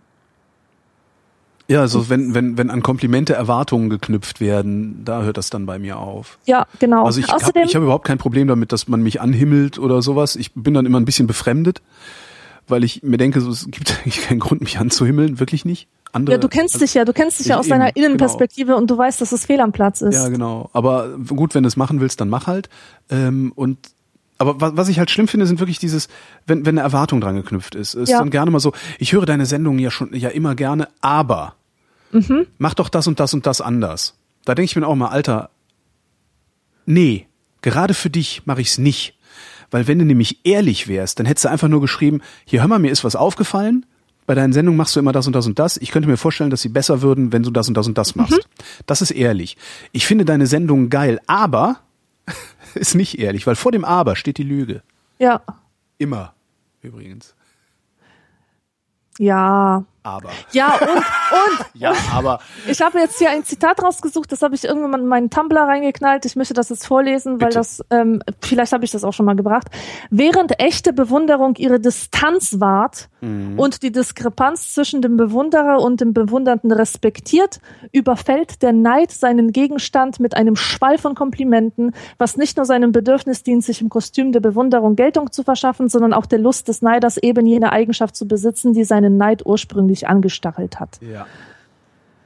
Ja, also ich finde auch, dass die echte Bewunderung Distanz wahrt. Und ich habe mich auch schon oft äh, richtig überrollt gefühlt von, von so einer Neidschleimerei, wo ich ganz genau weiß, dieser Mensch verachtet mich, der verachtet mich in der Tiefe seines Herzens, hasst er mich. Ehrlich, sowas ist Aber mir er nicht weiß, untergekommen. er weiß, er muss schleimen, um irgendwie einen seltsamen Vorteil aus mir zu ziehen. Das also das ist, das hatte ich, boah, da, ich, ich bin, ich war während meines Studiums umzingelt von solchen Leuten. Mhm. Ist ganz widerlich. Nee, das kenne ich nicht. Die zweite Frage von Sebastian machen wir direkt mit. Was ist die wichtigste Frage, die ihr als Vrindheit bisher beantwortet habt und an die ihr euch natürlich noch erinnern könnt? Also welche hat euch am stärksten bewegt, in besonderem Maße zum Nachdenken angeregt oder Rückmeldungen erzeugt, die euch überrascht haben? Sprich, welche Frage hatte eurer Meinung nach den bisher größten Impact? Und würdet ihr sie heute immer noch genauso beantworten? Ich habe keine Ahnung, ich kann das nicht beantworten. Ich würde sagen, das war die Frage von Jerome letzte Woche. Die Was hat große? Wellen geschlagen. Das war der Typ, der gefragt hat, ob er seinem todkranken Freund die Esoterik ausreden darf. Ah ja, hm. Unsere große Kontroverse sozusagen. ich fand das ja gar nicht so kontrovers, wie das offensichtlich geklungen hat, aber okay. Ich fand es total schön zu sehen, dass viele Leute meiner Meinung sind und das auch gut verteidigen konnten, dass sie auf meiner Seite waren, denn das ist, ähm, das habe ich einfach nicht erwartet von deiner Hörerschaft, nenne ich das jetzt mal. Das ist unsere Hörerschaft. Ähm, Unsere Hörerschaft, ja gut, aber man erwartet da eigentlich mehr Agroatheisten. Dachte ich jetzt, das in den Warum Kommentaren. Agroatheisten. Also das, das würde mich aber sehr wundern, wenn, wenn ausgerechnet ich ausgerechnet, ausgerechnet Agroatheisten äh, heranziehen oder, oder anziehen würde. Also das würde mich tatsächlich wundern, weil ich selbst nicht agroatheistisch bin. Das, unterste das musst du mir unterstellen, dass ich das bin, damit Gut, dann du so argumentieren kannst, wie okay, du okay, ich, hast. un, ich Aber, unterstelle dir ähm, das in Das ist halt so nicht. Und wenn man mir und- aufmerksam zuhört, dann weiß man das auch, dass ich den Menschen ihre Götter lasse. Ja, das hast du ja auch gesagt in der Sendung. Ja. Das hast du ja auch alles gesagt. Ich hatte nur den Eindruck, dass es bislang, immer wenn es um das Thema ging, es sehr einseitig in den Kommentaren zuging. Mhm. Verstehe. Und diesmal ähm, haben sich auch andere Leute zu Wort gemeldet und das fand ich super. Und das, äh, diese, diese ganze Frage hat auch dazu geführt, dass ich mich dann privat weiter mit diesen Themen beschäftigt Ach habe. echt? Ja. Mit, irgendeiner, mit irgendeinem Erkenntnisgewinn oder einfach nur äh, erstmal weiter Es ist immer mit, ventilieren? es, es, es ist immer mit, äh, mit Erkenntnis Na, mit einem abschließenden? Nein, Also dass du sagst, ich, jetzt habe ich was gelernt. äh, Also das es gibt ja immer so Momente, wo man sagt, da habe ich was gelernt, das habe ich gelernt, das habe ich gelernt. Ähm, Und es gibt halt Themen, mit denen beschäftigt man sich, weil man sich mit denen beschäftigt und zwar die ganze Zeit und äh, die wirken vielleicht ganzheitlicher in das Leben hinein als ein einzelner Punkt der Erkenntnis. So meinte ich das. Äh, Das ist ja ein Thema, mit dem ich mich mein Leben lang beschäftige. Mhm. Aber angeregt durch dieses Gespräch habe ich mich noch tiefer damit beschäftigt. Und ich habe einfach ein paar Argumente aufgeschrieben. Äh, Manche davon hatte ich schon vorher, andere konnte ich erweitern. Kann ich dir jetzt auch nicht alles zusammenfassen, was, was es für mich hatte. Aber für, auf mich hatte es einen Impact. Insofern, als Mhm. ich das nochmal so getackelt habe. Verstehe. Achso, ich muss hier weiterklicken. Ich hab, ich kann mich nicht dran erinnern, welche Frage besonders wichtig gewesen wäre oder äh, besondere äh, Auswirkungen gehabt hätte. Ich kann mich wirklich nicht erinnern. Nee. Auch die von Jerome, die habe ich schon so oft diskutiert. Das war jetzt nichts, was irgendwie für mich besonders neu oder besonders auffühlend gewesen wäre. Also das Einzige, was mich daran irritiert hat, war, wie aggressiv du geworden bist. Aber ja, passiert halt. Weißt du, ich bin immer so in Gedanken. Ich habe gelernt, als Mädchen nicht zurückzuhalten. Genau. Ja, so sieht's leider aus. Gedankenagro. Ja, Gedanken, Gedankenarschloch. Ich bin ja, eigentlich bin ich ein Gedankenarschloch. Hey, Sendungstitel. eigentlich bin ich ein Gedankenarschloch. Nee, nur Gedankenarschloch. Ist ein Sendungstitel, nicht? Nicht? Findest du nicht? Du klingst gerade unbegeistert. Egal. Michael fragt, Schreibschrift oder Grundschrift? Wie sollten Kinder heute schreiben lernen? Wie hat sich euer Schriftbild seit der ersten Klasse bis heute entwickelt und verändert? Ne, eigentlich gar nicht. Mein Schriftbild ist immer noch so wie in der ersten Klasse. Ich schreibe immer noch den ganzen Tag le, le, le, le, le, le, le. Ja, keine Ahnung, wie sich das verändert hat. Ähm, meine Meinung zu diesem Thema hat sich verändert, kurz, seit wir das stopp, das eine- letzte ich Mal eine Frage. Frage. Was Ja. war nochmal Grundschrift? Also, die Grundschrift ist eine Schrift, die jetzt beigebracht wird den Kindern und sie basiert eigentlich auf der Druckschrift. Ah, okay. Mhm. Es ist nicht mehr diese Schreibschrift, wo ganz feste Regeln vorherrschen, wie man die einzelnen Buchstaben miteinander zu verbinden hätte. Ja. Ja, Also und sie hat nämlich so eine viele Druckschrift. Und ja, so eine Druckschrift, die angepasst ist an das Geschriebene. Mhm. Und ähm, wir haben das vor ein paar Wochen schon gehabt in der Sendung als Thema. Und da war ich extrem anti, was diese ähm, Einführung der Grundschrift betraf, die überall diskutiert wird, weil ich Ja, das, das missverstanden missverstanden, hatte. genau. Hm. Ich hatte das missverstanden sozusagen als Abschaffung der Schreibschrift, was ja so nicht der Fall ist. Es wird ja nicht abgeschafft, den Kindern zu, beizubringen, mit der Hand zu schreiben, sondern es geht darum, wie sie lernen sollen, mit der Hand Ja. zu schreiben. Äh, gut, und auch da habe ich jetzt nicht so eine, also ich möchte mich nicht auf irgendeine Seite schlagen, aber ähm, was, was ich jetzt gelernt habe ist, oder was ich für mich festgestellt habe, ist, dass ich der Grundschrift in der Tat nicht abgeneigt bin. Denn die Schrift, die ich in Polen gelernt habe, die war auch so ähnlich wie, wie die Grundschrift, also auch eher an der Druckschrift orientiert. Ich bin der Meinung, dass das mehr dazu beiträgt, keine Sauklaue zu entwickeln. Wenn man auf diese ganzen blöden Schlaufen etc. verzichtet. Ach echt? Hm. Mhm. Könnte gut sein, ne? Weil die das weil du alles nicht auf so Schnörkel, weil du nicht auf die Schnörkel achtest, äh, Ja. verschnörkelst du selber nicht. Das kann gut sein. Genau, und die Klarheit ist dann im Kopf Mhm. eher am Dominieren als, als diese Schnörkelei. Und ich glaube, aus so einer Schrift kann sich leichter eine Schönschrift tatsächlich dann später entwickeln, als aus einer standardisierten Schreibschrift. Mhm. Und mir gefällt die auch gar nicht. Nö, Die- schön finde ich die auch nicht. Nö. Aber ich habe so, tatsächlich ähm, sonst ja. auch keine, keine großartige Haltung dazu. Ist Die mir Frage- eigentlich egal, wie die Leute schreiben. Die Frage war ja, wie sich unsere Schreibschrift verändert hat. Bei mir muss ich sagen, dass sie sich ständig verändert hat und dass ich auch heute mindestens drei verschiedene Schreibschriften habe, je nachdem, wie ich so drauf bin und Ich was auch. ich schreibe. Ja, und mit was für einem Schreibgerät auch. ja. Also manchmal, manchmal schreibe ich eng, manchmal schreibe ich weit, manchmal ziehe ich die Buchstaben sehr hoch, manchmal flach. genau. Ja. Nee, aber das ist mir, da schreibt doch, wie ihr wollt. Florian wüsste gerne. Ihr wacht eines Tages auf und seid absolutistischer König von Bayern im 21. Jahrhundert. Was wäre eure erste Amtshandlung? Ach Gott. Erste Amtshandlung. Ist das sowas wie Waffeln backen oder was? Ich weiß nicht. ne? Nee, ich habe jetzt, ich hab jetzt die absolute Macht in Bayern. Was ist meine erste Amtshandlung? Oh, ich würde, ich würde das Schloss Neuschwanstein so richtig zu altem Leben erwecken. Ähm, der König Ludwig von, von Bayern, der zweite, der hatte ähm, im Gewölbe dieses Schlosses so eine Bahn mit Schwänen. Da konnte man mit so Schwänen rumfahren, weißt du? Und da war auch so die, die frühe Lichttechnik am Start und so. Und das sollten die mal für Touristen wieder eröffnen. Insofern würde ich da gerne diese Attraktion einführen und die rote Schleife durchschneiden als erste Amtshandlung. Ich würde Autofahren so unerträglich teuer machen, dass es nur noch von Berufswegen passiert. Ah, auch gut. Und wie wär's mit Schopfnudeln für alle? Na, das ist ja eh. Deswegen bin ich ja zum König gewählt worden. Wegen der Schupfnudeln, der Waffeln und der Schnitzel. Ja, aber das würde ich, glaube ich, tun. Wenn ich die absolute Macht hätte, würde ich Autofahren echt teuer machen. So mhm. richtig, richtig dreckig teuer. Und wer es beruflich machen muss, äh, da kann man dann irgendwie über steuerliche Absch Abschreibungsabsetzmöglichkeiten drüber nachdenken. Aber das muss dann auch ein vernünftiger Nachweis sein und nicht nur, ja, ich musste ja mit, der, mit dem Auto zur Arbeit, weil mit der S-Bahn dauert es ja zehn Minuten länger. Tja, dann zahlst du halt. Und das Interessante ist halt, wenn man das über Steuern regelt, die Bayern, die haben so viel Kohle, ja, da würdest du auch noch irgendwie, könntest du noch einen Neuschwanstein hinstellen. Ja. Ja. Frage an mich, die nichts mit der Vrindheit zu tun hat. So, nächste. Martin fragt, was bringt ihr euch selbst oder Freunden als Urlaubsmitbringsel mit? Boah, das oh ist immer schwer. Oh Gott, oh Gott. Ja, das weil das so immer so unerträglich hässlicher Nippes ist. Naja, ich finde, achso, ja. Oder? Na, ich finde es halt, also ich bringe unheimlich gerne Mitbringsel mit. Ich, ich, ich verschenke unheimlich gern Sachen. Ich schenke ständig allen möglichen Leuten allen möglichen Kram.